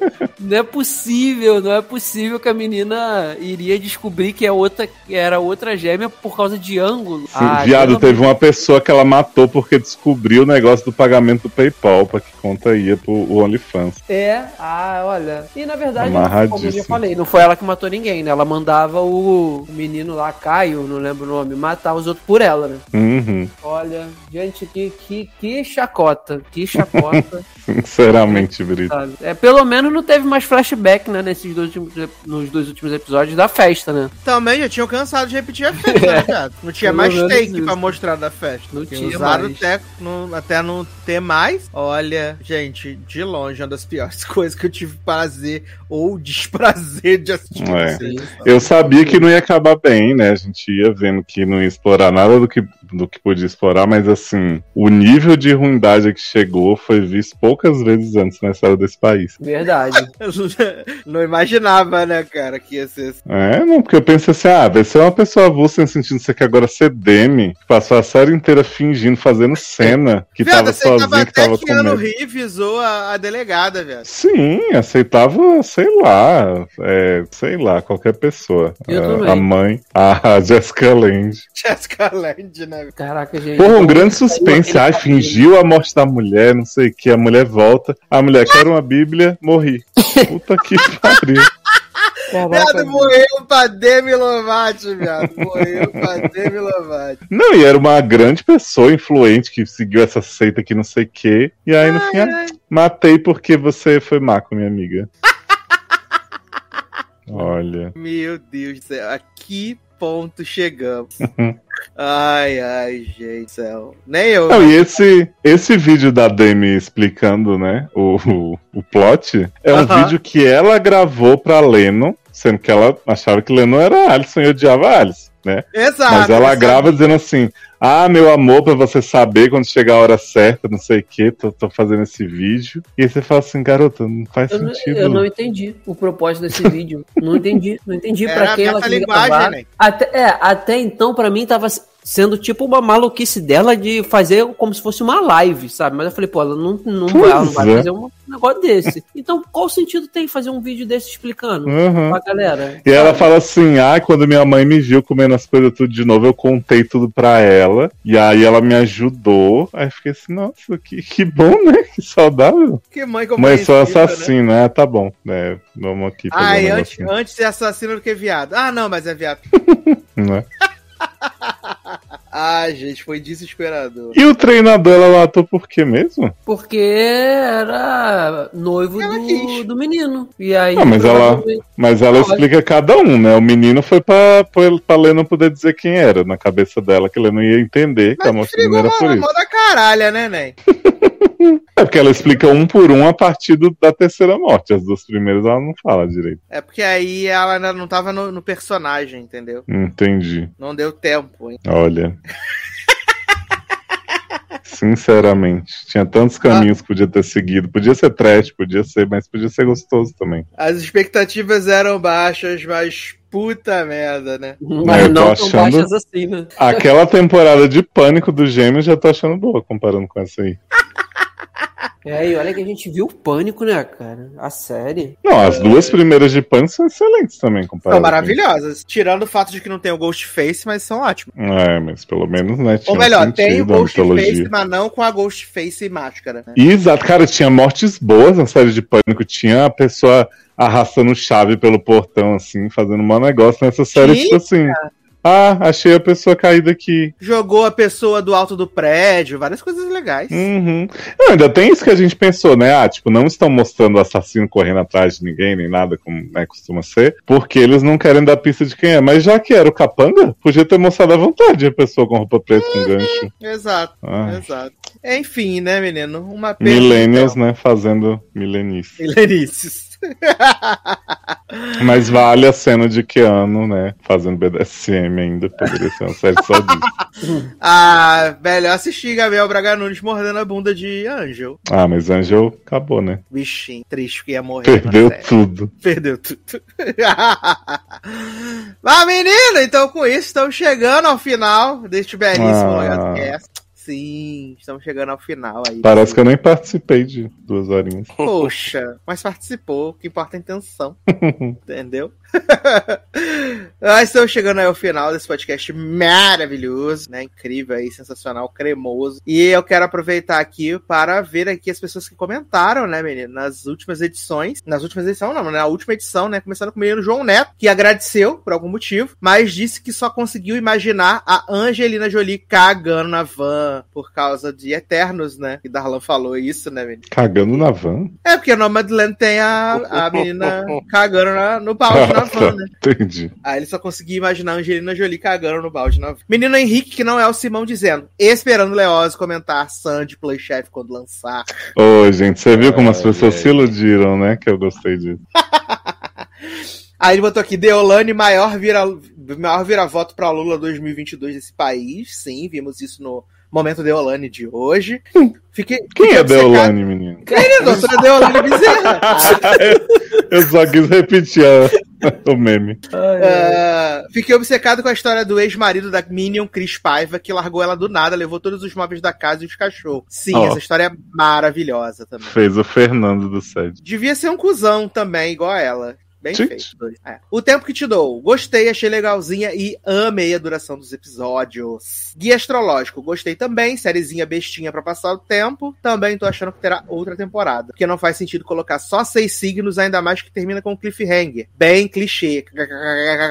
Ah, Eternos. Gostei. Não entendi o povo que falou que era muito diferente dos filmes da Marvel. Achei a mesma fórmula. A única diferença são os takes de paisagem, pôr do sol que Chloe ama. E que achei bem desnecessário. Mas, Podia ter cortado uns 25 minutos fácil do filme. Minhas landscapes. Ninguém tá. A reviravolta, apesar de batida, me surpreendeu. Não tava esperando. Ah, menino Marcelo, né? O Sassi falou tanta coisa de verdade secreta, mas mesmo assim não parece que foram 10 episódios. Parece que foram uns 3 ou 4. O ritmo dessa novela deve se arrastando na parede no chapisco. Ah, porque né? você deu os highlights, né? É, não, mas aí eu respondi a Marcelo, porque a outra metade dos episódios é o povo dançando pra transar Isso. e tocando Billie Eilish.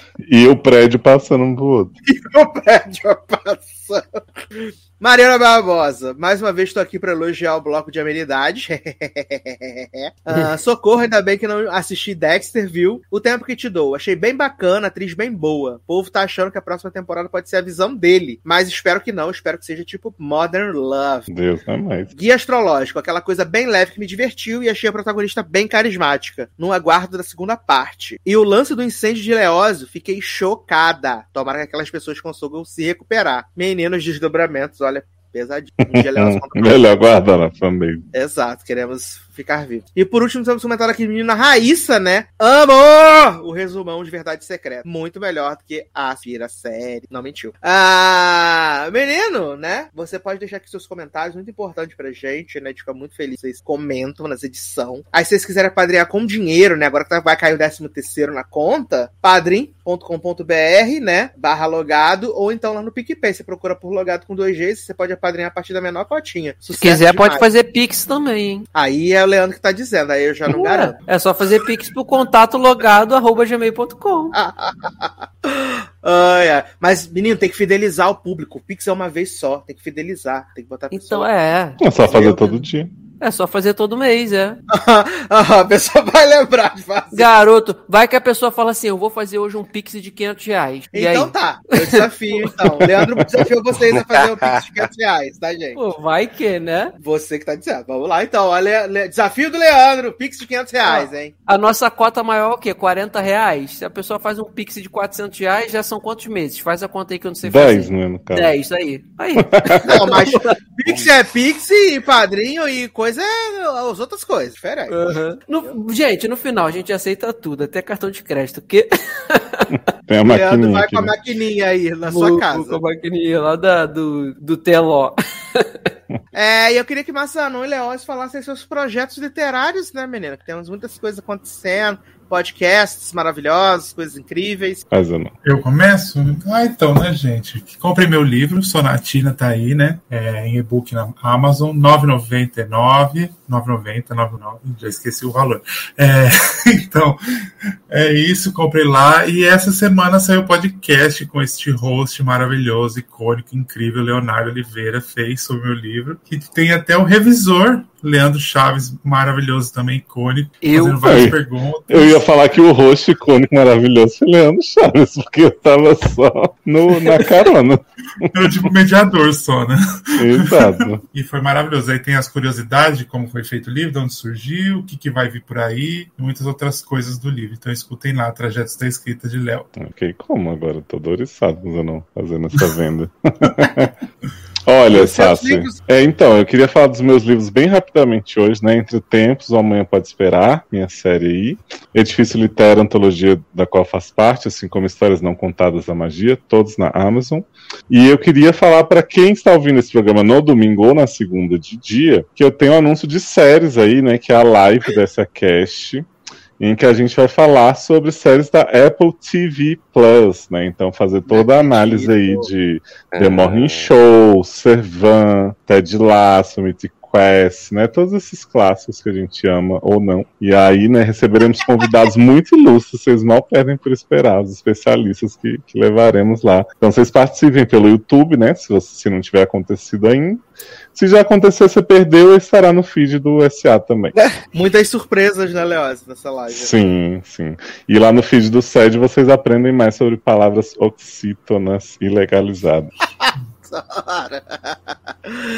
Ai, ai. Meninos, estamos chegando aí ao final da nossa temporada, né? Temos aí poucos programas até o derradeiro programa dessa Eita. temporada. Sim, acabando o ano, né, gente? Chegando a hora. Garoto. E o que Chegando você a hora. fez, né? Daquele descanso gostoso, né, menino? Estamos chegando aí ao final da temporada. Então aproveitem bastante, né? Porque são poucos programas aí, depois férias e é sucesso demais. Mas então, é isso, meus queridos. Um grande abraço, até a próxima e tchau. Tchau. Vai.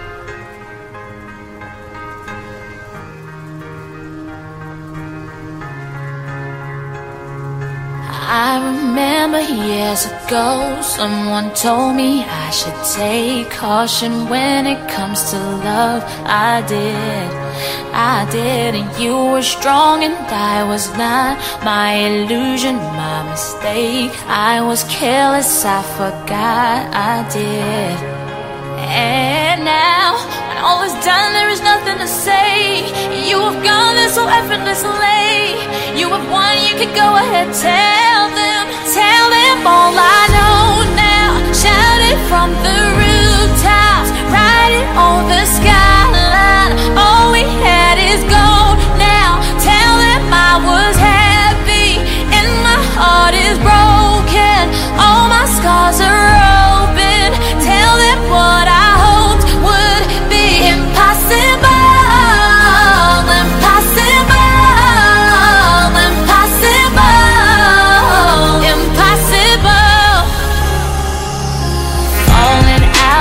love is hard. Falling for betrayal is worse. Broken trust and broken hearts. I know, I know. Thinking all you need is there. Building faith on love and words. Empty promises will wear. I know, I know. And now, when all is gone, there is nothing to say. And if you're done with embarrassing me, on your own, you can go ahead, them, tell them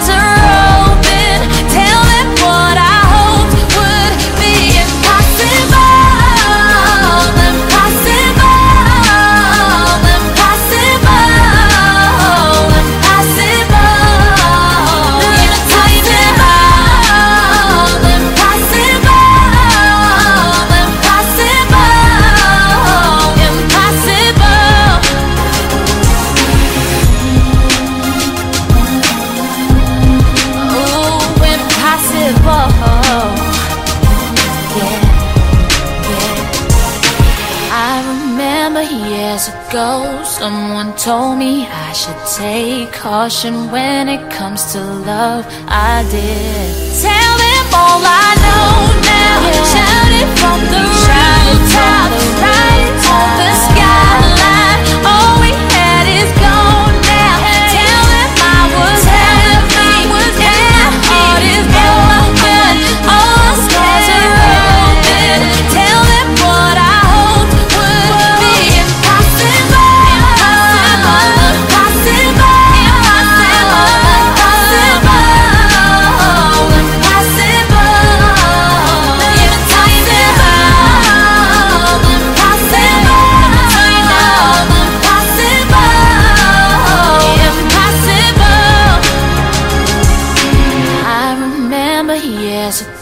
someone told me I should take caution when it comes to love. I did.